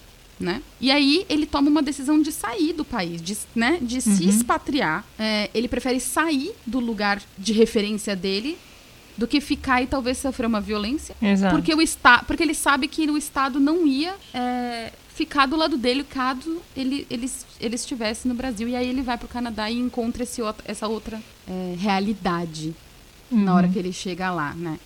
O Maravilhoso. que, que vocês acham, pessoal? O papel do Estado nas nossas vidas. Cara, tenho muita coisa pra falar sobre isso. Então É, fala! de- vou voltar um pouquinho pra minha promessa do começo do, dessa conversa, que é eu vou tentar ser calmo. Não ficar pistola, mas assim, antecipadamente peço perdão se ficar. É, eu acho que é, o, o maior problema da comunidade hoje é que a gente tem, a gente também voltando para o assunto da representatividade, a gente tem uma representatividade na nossa política quase nula. Então a gente não tem quem, ah, quem trabalhe em relação à legislação e, e a de fato o enforcement né, da, da- das Uhum. leis para que a gente realmente tenha esses direitos é, de forma que a gente possa usufruir desses direitos, né? É, que não só ter eles no papel, conquistar eles no papel, mas depois ter, ter, ter, é, exercer esse direito é, de forma ampla e de forma aberta. E, e a Uhum. gente pode dizer de uma forma muito clara que tem alguns países que estão avançando, mas eu posso dizer de uma forma muito clara, por isso fico pistola, que todos os países têm algum tipo de déficit em relação à comunidade LGBT. Sim. Não Ah, existe um paraíso LGBT, não é no Canadá, é, entendeu? Não é nos Estados Unidos, não é no Reino Unido, é, não existe esse lugar. Né? Então, Uhum. quando a gente fala, até quando a gente fala de Taiwan, é, que, que foi o, o primeiro lugar aqui da Ásia que, que liberou o casamento LGBT, a gente também está falando de um lugar ainda muito problemático em relação Claro. a um monte de coisa. Então, acho que esse é o nosso principal problema, é a gente não ser reconhecido como um cidadão igual. A gente não é olhar, eh, não olham para as pessoas da comunidade LGBT como do mesmo naipe, da mesma classe, do mesmo tipo Exato. do- da- dos cidadãos que são cis e héteros. Então, Uhum. eh, esse é o nosso principal problema. Então, quando a Exato. gente fala E que é uma disparidade, né? Porque na hora de cobrar imposto, a gente paga os mesmos impostos e na hora de cobrar de nós Exatamente. os nossos deveres civis, cobram de nós os mesmíssimos deveres civis. Mas a gente não tem os mesmos direitos civis do que o Uhum. resto da comunidade, do que o resto da população. Exatamente. Então, tanto que essa, a- essa- esse sentimento da gente ficar pistola, a gente fica pensando, meu, deveria eu estar pagando imposto para um, pra um Uhum. país que faz isso comigo? Eu deveria nada, deveria estar sonegando esse imposto Exato. e deveria estar que- pensando aqui, aqui tentando criar mi- o meu vale como realmente nação, entendeu? Reconhecida perante a ONU, onde só a comunidade LGBT entra e vai ter passaporte mesmo, vai ter carteirinha. vai ter Ah, ia ser tão Sabe? lindo, passaporte colorido, pensa! Não, mas é, é complicado porque. E a entrevista a do gente- visto? Isso que eu ia dizer, daí sim ia ser o gay nem, né? Na elevada gay dessa potência.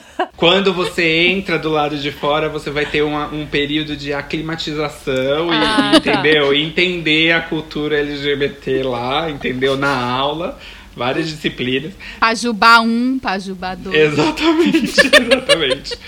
né? Como pré-requisito, né? Tem umas É, coisas. aí. maravilhoso. E aí eu acho que, que o que, que me deixa mais com raiva nessa história, constantemente com raiva, são essas questões que a gente já tratou. É a questão de você não ter. é, é, não ser fácil adotar, de você não ter. É, é de você ser colocado sempre como uma coisa ali. Outro. Como se estivesse fazendo um favor pra com você, um né? outro. Tipo- Exatamente. Não, te dando exatamente. permissão para existir, É. mas não incomoda Pra participar muito. desse grupinho aqui, Isso, né? Eu te deixo isso. você participar do meu, você tá comigo no Exatamente. recreio.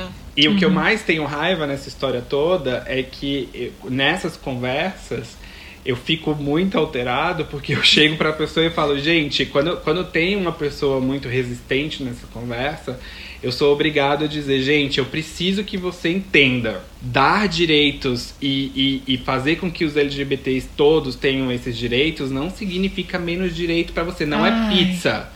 Não é uma É. fatia que eu vou tirar da sua Não é pizza. uma competição. É outra Não, e não é pizza. pizza. É, cê- É não é uma fatia que eu vou pizza. tirar. Entendeu? Você não vai Entendeu? perder nada. Vai fazer Exatamente. outra pizza pra mim. Exatamente, entendeu? E, e, e, e todo mundo que não é da comunidade LGBT tem que colocar a mão na consciência e pensar o que que eu ganho com isso, Uhum. né? O que que eu ganho em ser heterossexual e cisgênero?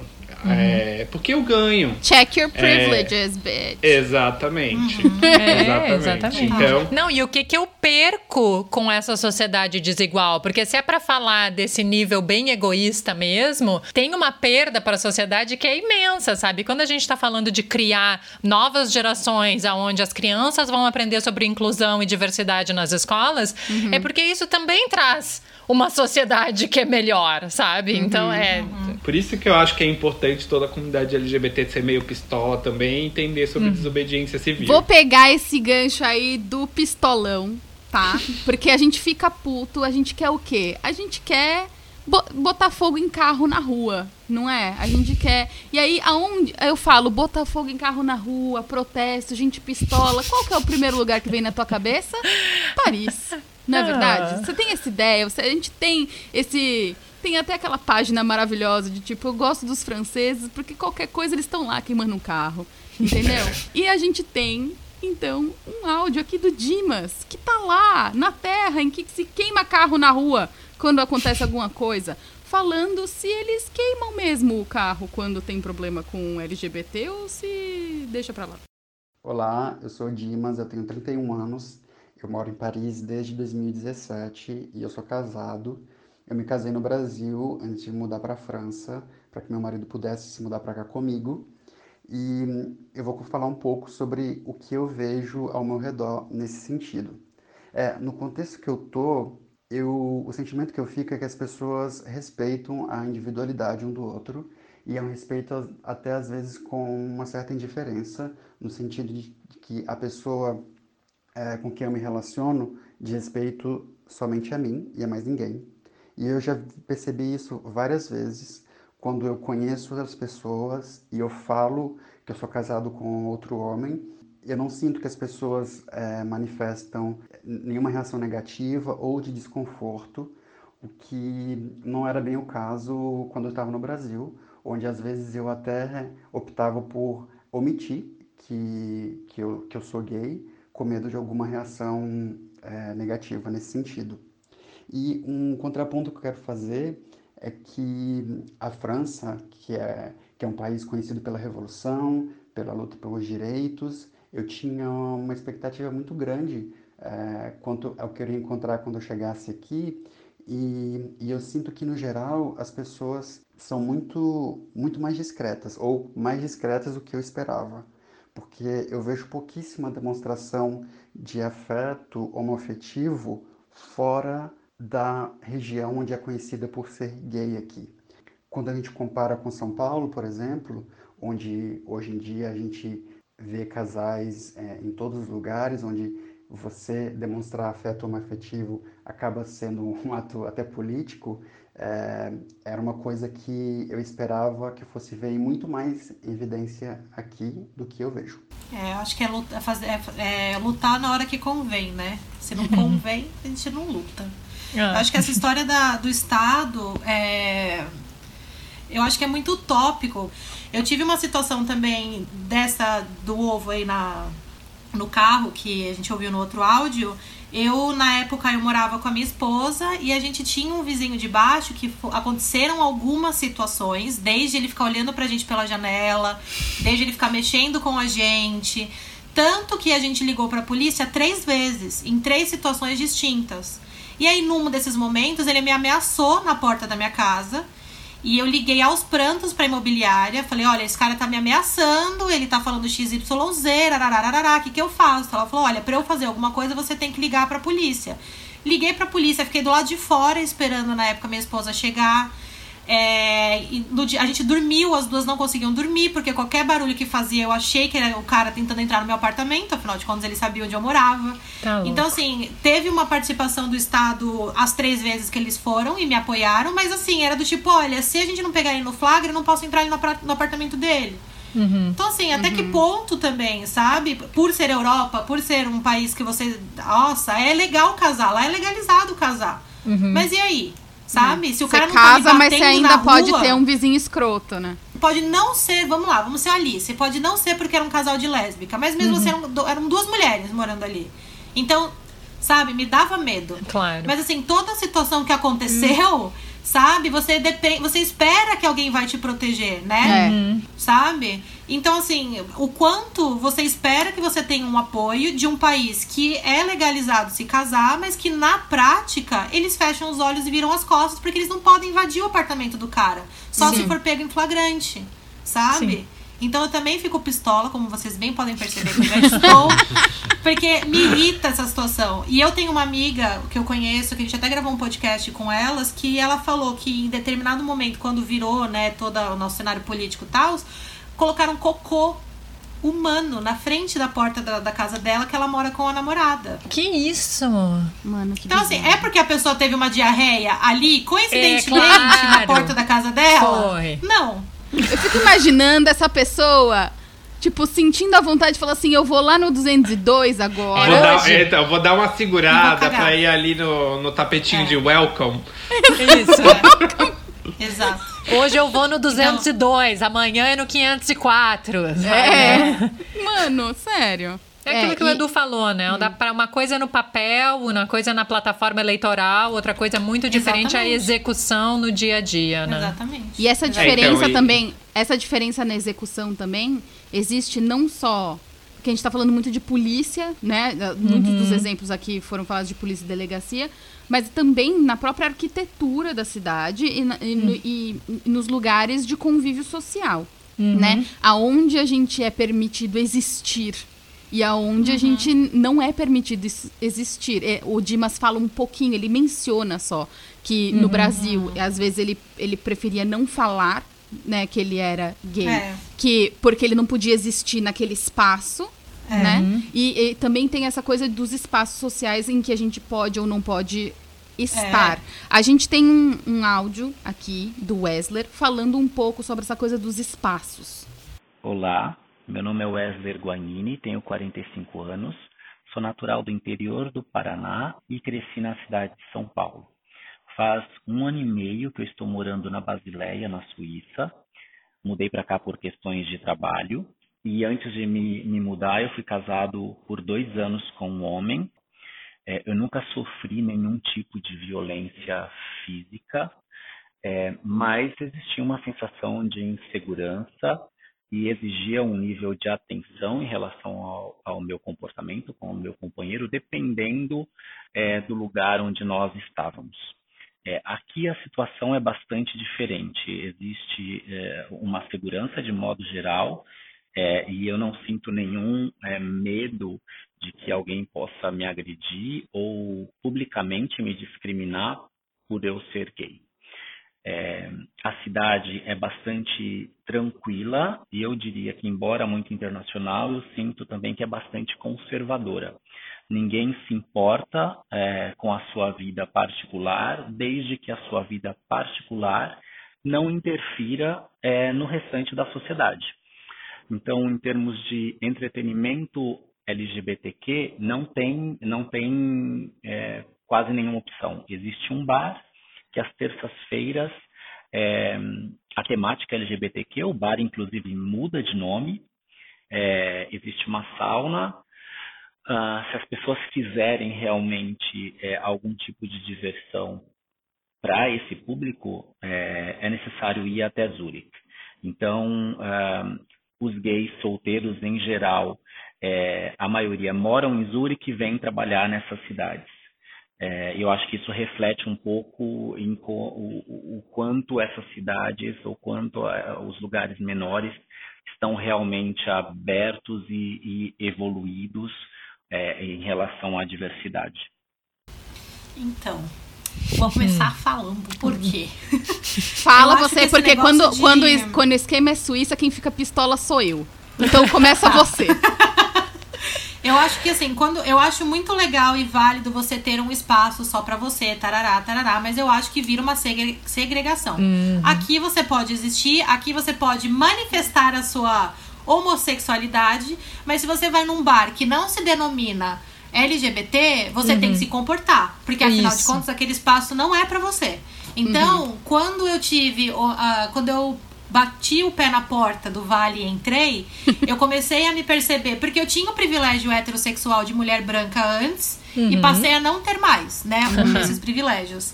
Então, quando eu passei para essa outra, para esse outro grupo, eu me peguei pensando nisso. Qual, será que se eu for nesse restaurante com a minha namorada, ele é muito heterossexual, sabe? ele é muito coxinha, que vai ser melhor não ir? Então eu comecei, poxa, eu- se eu vou pra esse, por exemplo, eu fui pra Turquia, né, quando eu não tinha me descoberto ainda. E não era uma questão que eu, que eu percebia, que eu me preocupava, porque não era o meu universo, né? Eu Uhum. tapada, falei, ai, né? Hoje em dia, quando eu vou pra alguns lugares, é uma questão que eu penso. É uma questão que só quem é LGBT pensa. Porque Uhum. quando a gente tem o privilégio do heterossexual, a gente não precisa pensar. Principalmente se a gente é branca, né? Acho que aí Uhum. vai- a gente vai Uhum. entrando cada vez mais em privilégios. A gente não precisa pensar que nesse espaço, talvez o meu, a minha sexualidade, ou o meu corpo, ou a minha cor, seja lá o que for, não é aceita. Imagina. Sabe? Então, é, eu acho que quando. É legal sim você fazer festas LGBT, é legal sim você fazer no- espaços, mas é eles só existem porque os outros espaços não te abraçam. Uhum. Porque senão não precisariam ter essa diferença. Entendeu? De ser ou não uma festa LGBTQI.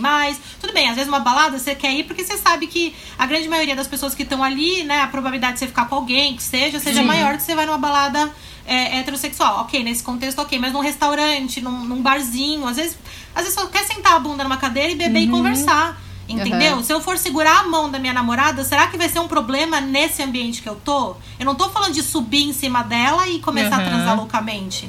Eu só tô falando de demonstrar o afeto que eu pessoa que eu tô. Aham. Sabe? Então, eu entendo a necessidade, mas é pinta-se como muito mais bonita. Se você for na raiz do problema, é muito mais embaixo, na verdade, Uhum. sabe? Eu Pode queria fazer um pistola agora, comentário, amiga. posso, gente? Queria só Pode. comentar uma coisa, mais uma coisa que eu, que eu fico muito pistola. A gente tá falando de novo do, do Estado, legislações e, e- e leis, Urbanismo e, enfim, e tudo, né? justiça, urbanismo e mais essas coisas. Mas a gente também tem que entender que existe um conceito ali de, de cultura e de nação que também empurra certas coisas Uhum. é, e que, que o Estado também participa. E, e- e uma das coisas que eu acho que eu queria muito desconstruir agora é essa Esse ideia é o de momento. que Brasil, É- esse é o é- momento. essa ideia de que você pode ser o que você quiser, contanto que não seja público. Então, se isso realmente é cultural e aplicado para todo mundo, eu quero que, por favor, os grandes, as grandes celebrações de casamento hétero não sejam mais feitas. Com que chá de revelação de bebê não seja mais feito. Com que licença maternidade e festinha de despedida antes da licença maternidade para a comunidade hétero também não seja mais feito. Porque isso é uma grande mentira.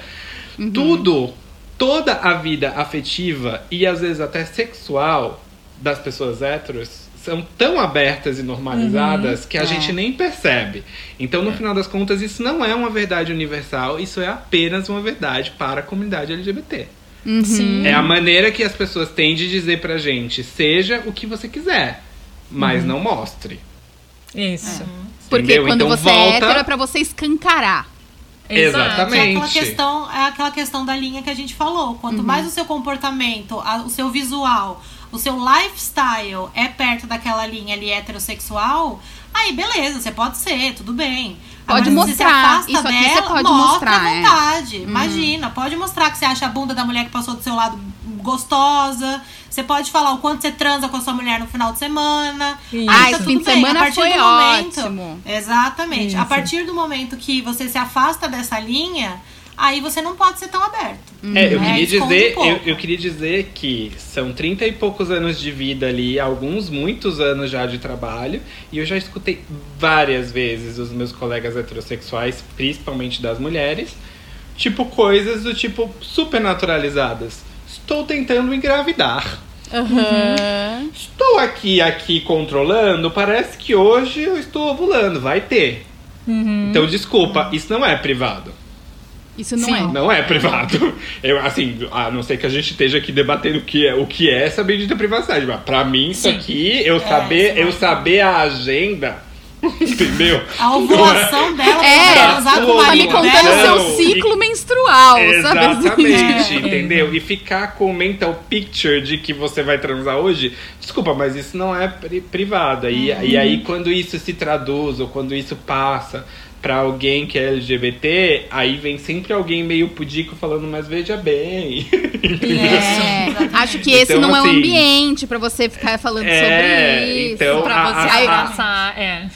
A afetividade e a sexualidade e a expressão de afetividade e de sexualidade que ofende e que precisa ser Uhum. escondida é só a da, L- da, da pessoa LGBT, não é a da Isso. pessoa cis e hétero. Só pra deixar isso bem Não. claro, assim. E, e Não, a gente às vezes não percebe isso, mas é a verdade, gente. Então.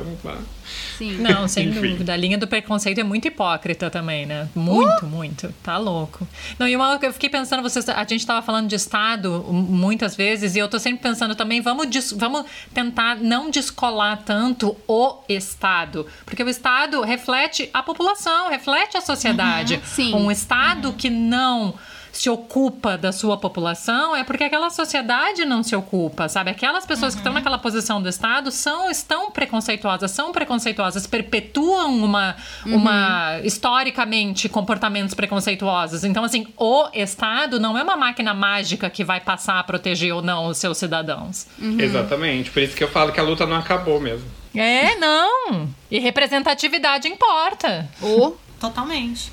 Até porque quando você fala do Estado, você coloca problema do outro, né? Tipo, ah, é Claro. organização, é ali, ó. Eu não preciso me preocupar porque, ah, eu adoro gay. Inclusive, tem amigos que são, sabe? Isso. Você se coloca numa, numa posição. Meu, pra mim, a pior pessoa, só um parênteses, a pior pessoa pra mim é essa que se acha aberta, sabe? Nossa, É. mas eu sou muito cabeça aberta, tenho amigos que Tem- são, sabe? Não tenho nenhum problema. E aí, quando você vai tentar falar, olha, tudo bem, mas, né, X, Y, Z, o que, que você efetivamente faz, tarará, tarará, Aham. aí fica assim, não, mas nada a ver, olha eu, olha aqui meu amigo, não sei o que, Uhum. ele também é, não tenho nada, sabe? Fica muito Uhum. difícil dialogar com essa pessoa, e normalmente essa pessoa é aquela que bota assim, ah, mas é o Estado, o problema é do outro, não sou eu que Isso. tenho que fazer nada efetivamente. Uhum. Eu não tenho que me informar e tentar mudar a minha cabeça, e tentar ser mais inclusiva, entender uma minoria que não é a minha. Uhum. Tem toda essa questão, sabe?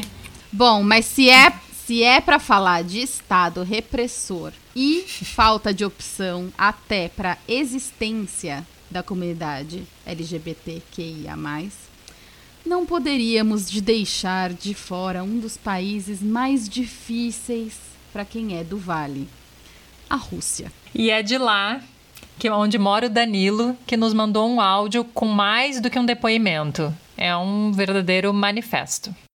Olá, meu nome é Danilo Ribeiro, tenho 27 anos e trabalho como professor de língua inglesa aqui ah, em Moscou, na Rússia. Ahm, ser LGBT aqui em, na Rússia é uma tarefa muito difícil porque você constantemente tem que esconder quem você é. É uma tarefa muito difícil. Enquanto no Brasil, apesar do momento esquisito que nós estamos passando agora, nós temos muitos direitos e nós podemos ser quem nós somos. Sabe, nós temos amigos que vão, que vão nos ajudar, que vão nos dar apoio, que vão nos dar suporte. Né? Temos redes de apoio.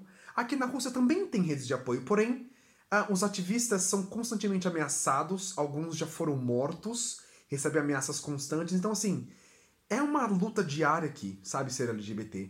E isso dói o meu coração demais, porque eu já namorei né, a muitos meninos aqui que simplesmente tinham que esconder quem eles eram. Eles não, po- não podem falar pros pais, não podem falar pros amigos, então, com medo de, de sofrerem represálias, com medo de serem expulsos de casa, simplesmente por serem quem eles são.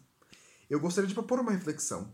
Logicamente que nós possamos ter orgulho daquilo que nós nos tornamos, daquilo de quem nós somos, mas que mais importante, que possamos parar um minuto e refletir a respeito daqueles que não podem ser quem eles sempre foram. Eles têm que esconder uma parte dele, uma, par- né, uma grande parte dele, sabe? Então, agradecer pelo privilégio que nós temos de, ser, de sermos brasileiros e, e temos direitos adquiridos, porém que possamos sempre ahm, lembrar daqueles que não tenham e que possamos lutar sempre por um mundo melhor. E é isso que eu tenho feito aqui na Rússia, buscando um, uma Rússia melhor. Tá. Puxado, né? Puxado.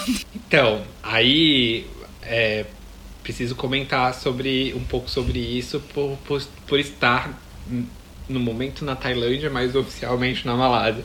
Uhum. É, Ele mo- bom, você mora na Malásia, que é um país Moro majoritariamente islâmico, então. Exatamente. Então a gente tem que falar que a gente tem uma combinação ali bem complexa é, entre o governo, que é opressor e que é abertamente anti-LGBT, porque estamos falando também do mesmo jeito que Singapura, de um país que criminaliza a homossexualidade, junto com 63% da população que é o que a gente chama de, de ah, Malay, né? Que são os, os malaios, é, que, que é um grupo étnico majoritariamente muçulmano, quase 100% muçulmano, e como o Islã também condena a homossexualidade. Então a gente tem um Uhum. combo religião-estado é, que, Que é não... aquela né? delicinha, né? Aquela. É. aquela- E, e isso também lembra muito a Rússia, porque a gente está falando também de, Uhum. de é, é, catolicismo orto- ortodoxo, que também Uhum. é, é, é bastante comum na, na Rússia. E, e esse combo também, né? Governo Aham. opressor, culpa católica.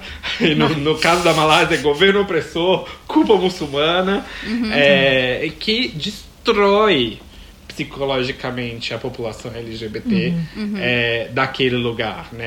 É, é, o, o depoimento dele falando como é que é a vida das pessoas é isso, elas não têm direito de existir, elas não têm direito de pensar sobre elas mesmas. Uhum. É, e, e- e quem elas são no mundo e como elas são no mundo e estão sempre escondendo alguma coisa Porque elas não têm direito de existir. não tem Exato. direito de existir. Então, é.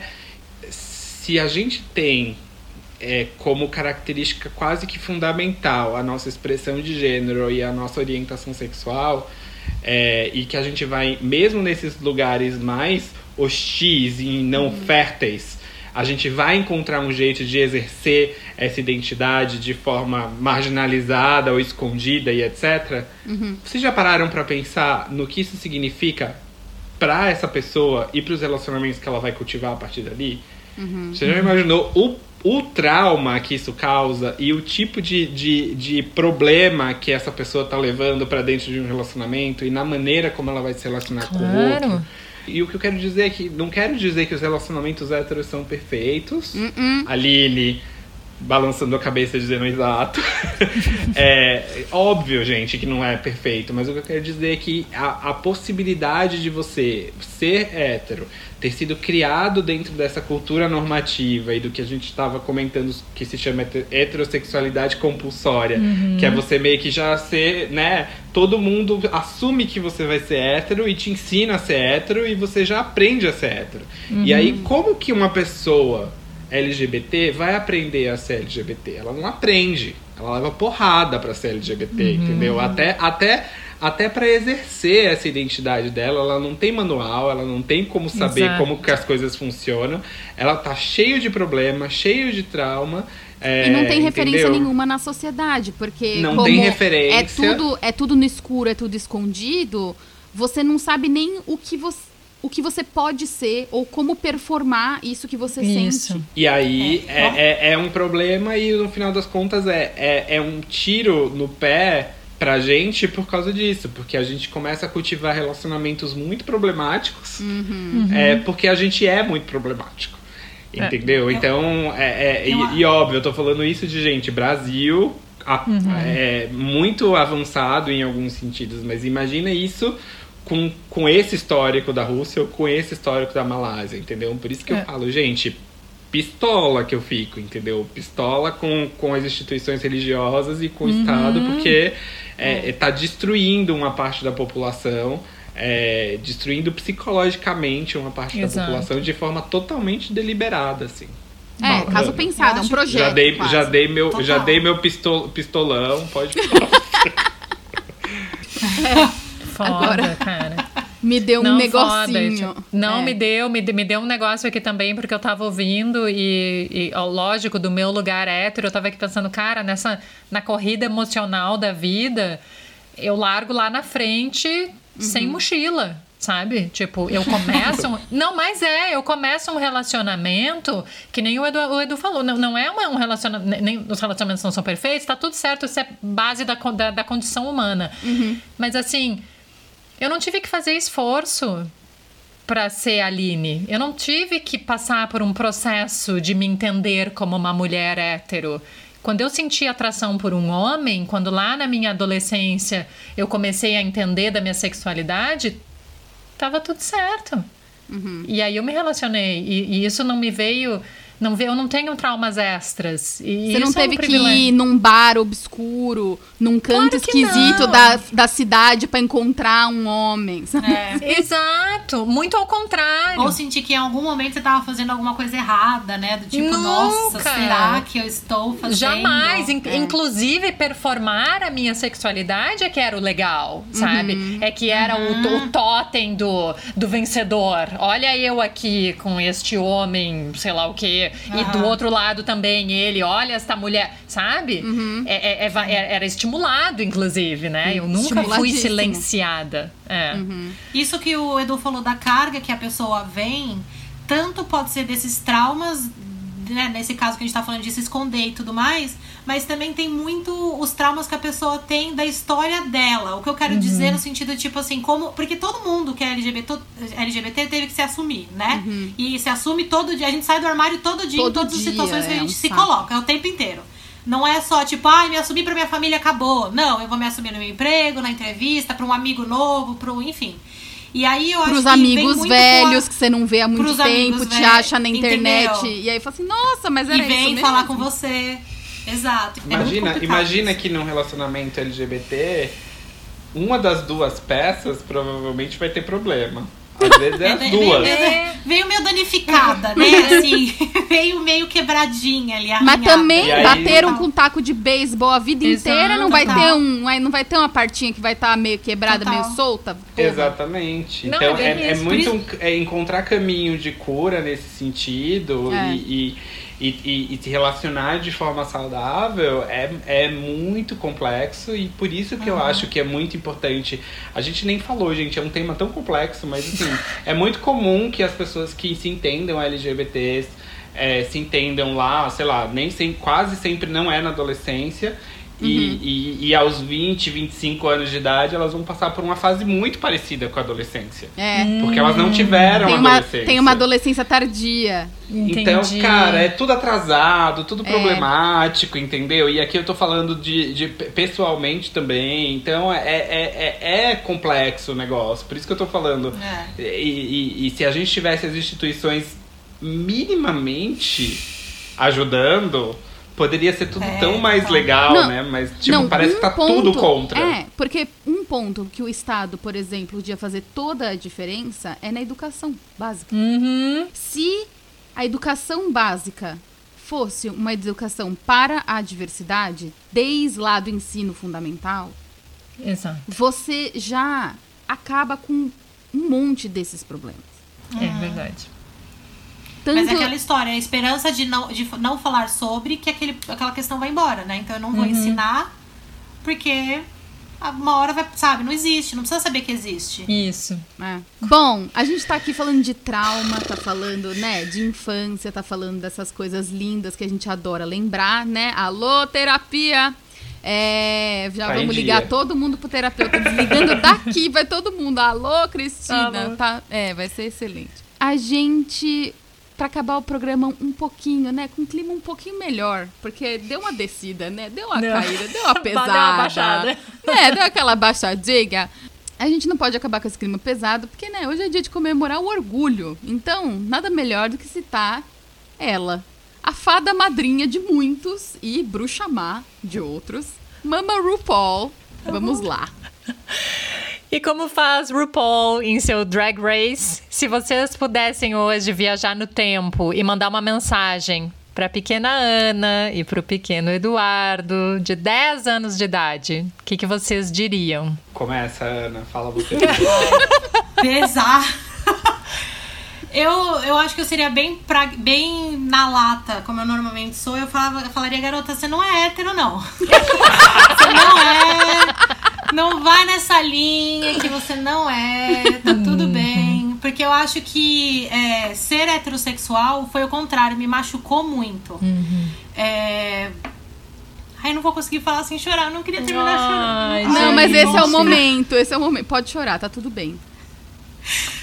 Porque eu acho que ser heterossexual me machucou muito pela expectativa que as pessoas colocaram em mim, Uhum. sabe?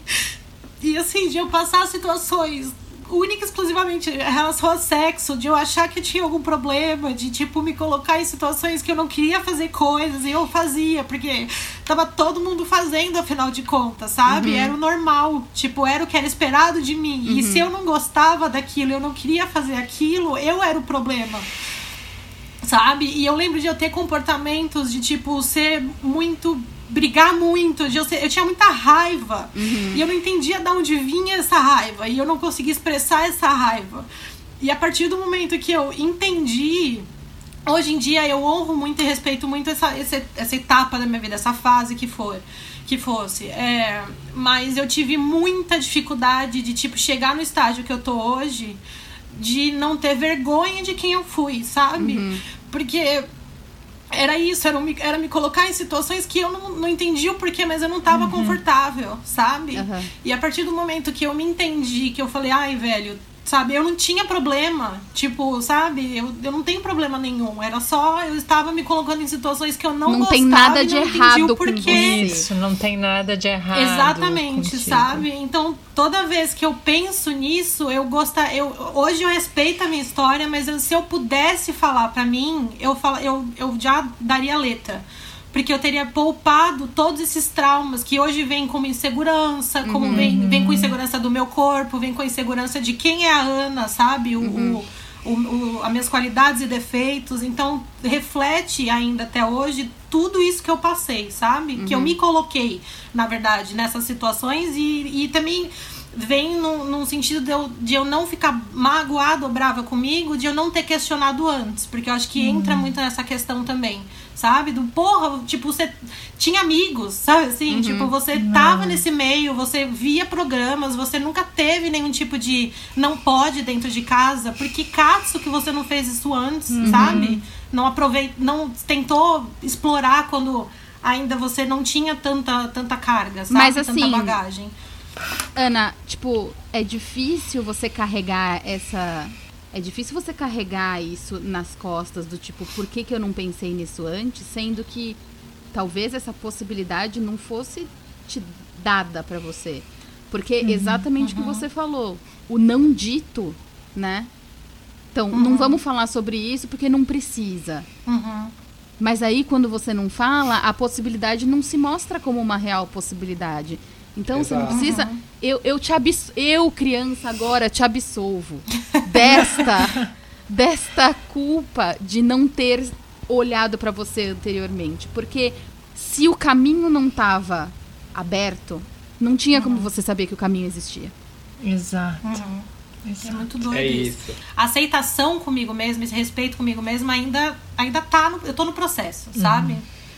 É isso. Mas Eu você já andou isso, Ana. muito e a gente tá muito Ah. orgulhosa de você, Amoura. Ai, obrigada. Edu, e o Eduzinho? Chora Eu- também, Edu, chora também. Vou, vou tentar não chorar, mas eu, e o que eu, eu pensei muito em falar pra mim mesmo com 10 anos foram duas coisas. A primeira é que eu era muito medroso, eu tinha medo de tudo. E do, do mesmo jeito que a Ana tinha raiva, eu tinha medo. muito medroso, assim. E eu queria dizer que quando é, eu tava no Brasil e eu vim pra. E eu vim pra. pra, pra Malásia, eu não conhecia ninguém na Malásia. É do outro lado do mundo, eu nunca tinha morado na Ásia e mais especificamente eu vim morar na Malásia sem ter visitado a Malásia. Eu tinha visitado o Sudeste Asiático, sabia como é que era, assim.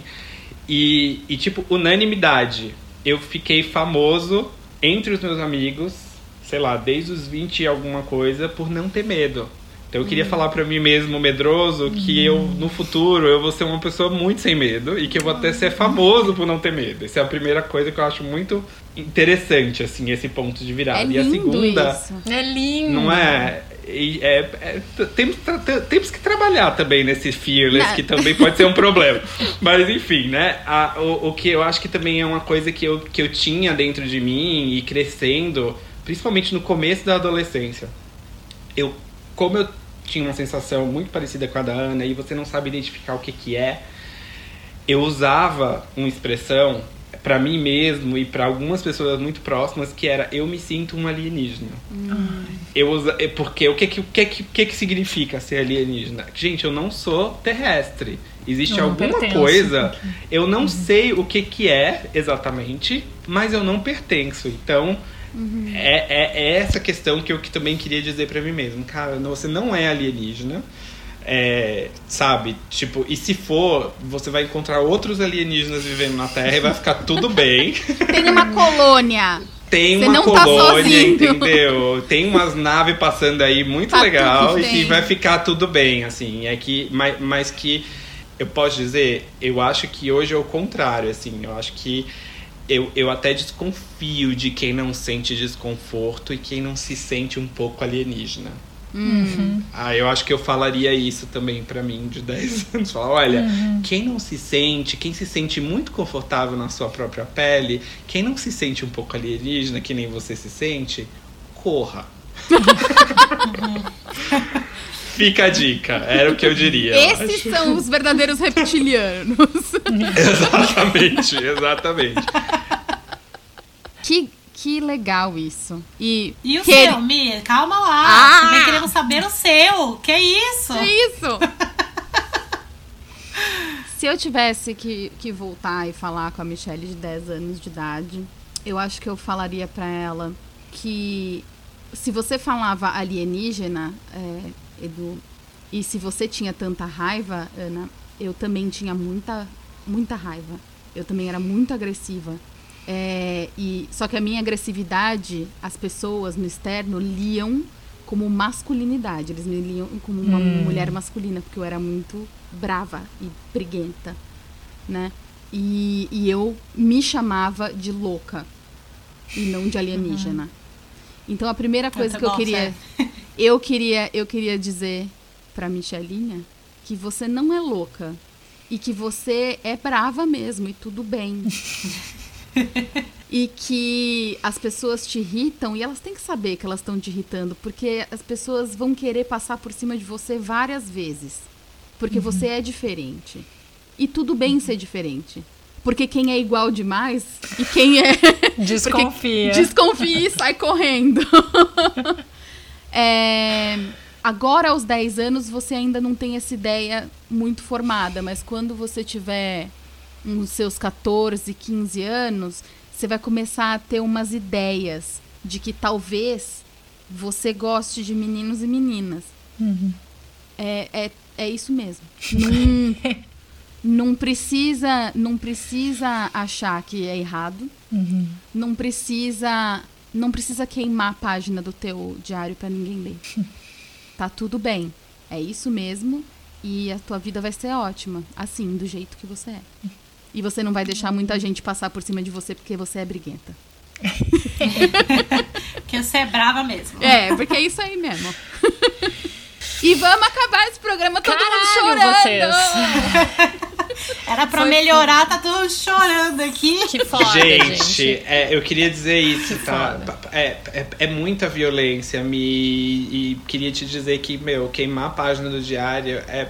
Col- Coloca na lista aí mais uma coisa que eu acho muito violento, Uhum. né? Como, como, É como a outra gente. violência. Como a gente não fica falando sobre isso o tempo todo, assim, mas que absurdo, né? Que absurdo. É, que absurdo, que absurdo. Como é que, uma- como é que uma pessoa é, jovem, pequena, é, não, consegue, não consegue manter um, um relato nem pra você mesmo Uhum. e precisa queimar, entendeu? Tipo, é, é, é muito absurdo, assim. É, Muito é, é que é isso, é que a gente Muito. consiga que a gente consiga que a geração dos filhos da Aline sejam não, não, não só se acontecer de eles serem LGBTs, não precisem queimar a página do diário, Uhum. e de se não forem, que eles possam ser o diário de algum LGBT. que É. Pode ser É. um amigo próximo que chega e, e, e- e vai ser a pessoa que tá lá, um ombro amigo, pra conversar, pra entender, pra apoiar, enfim, né?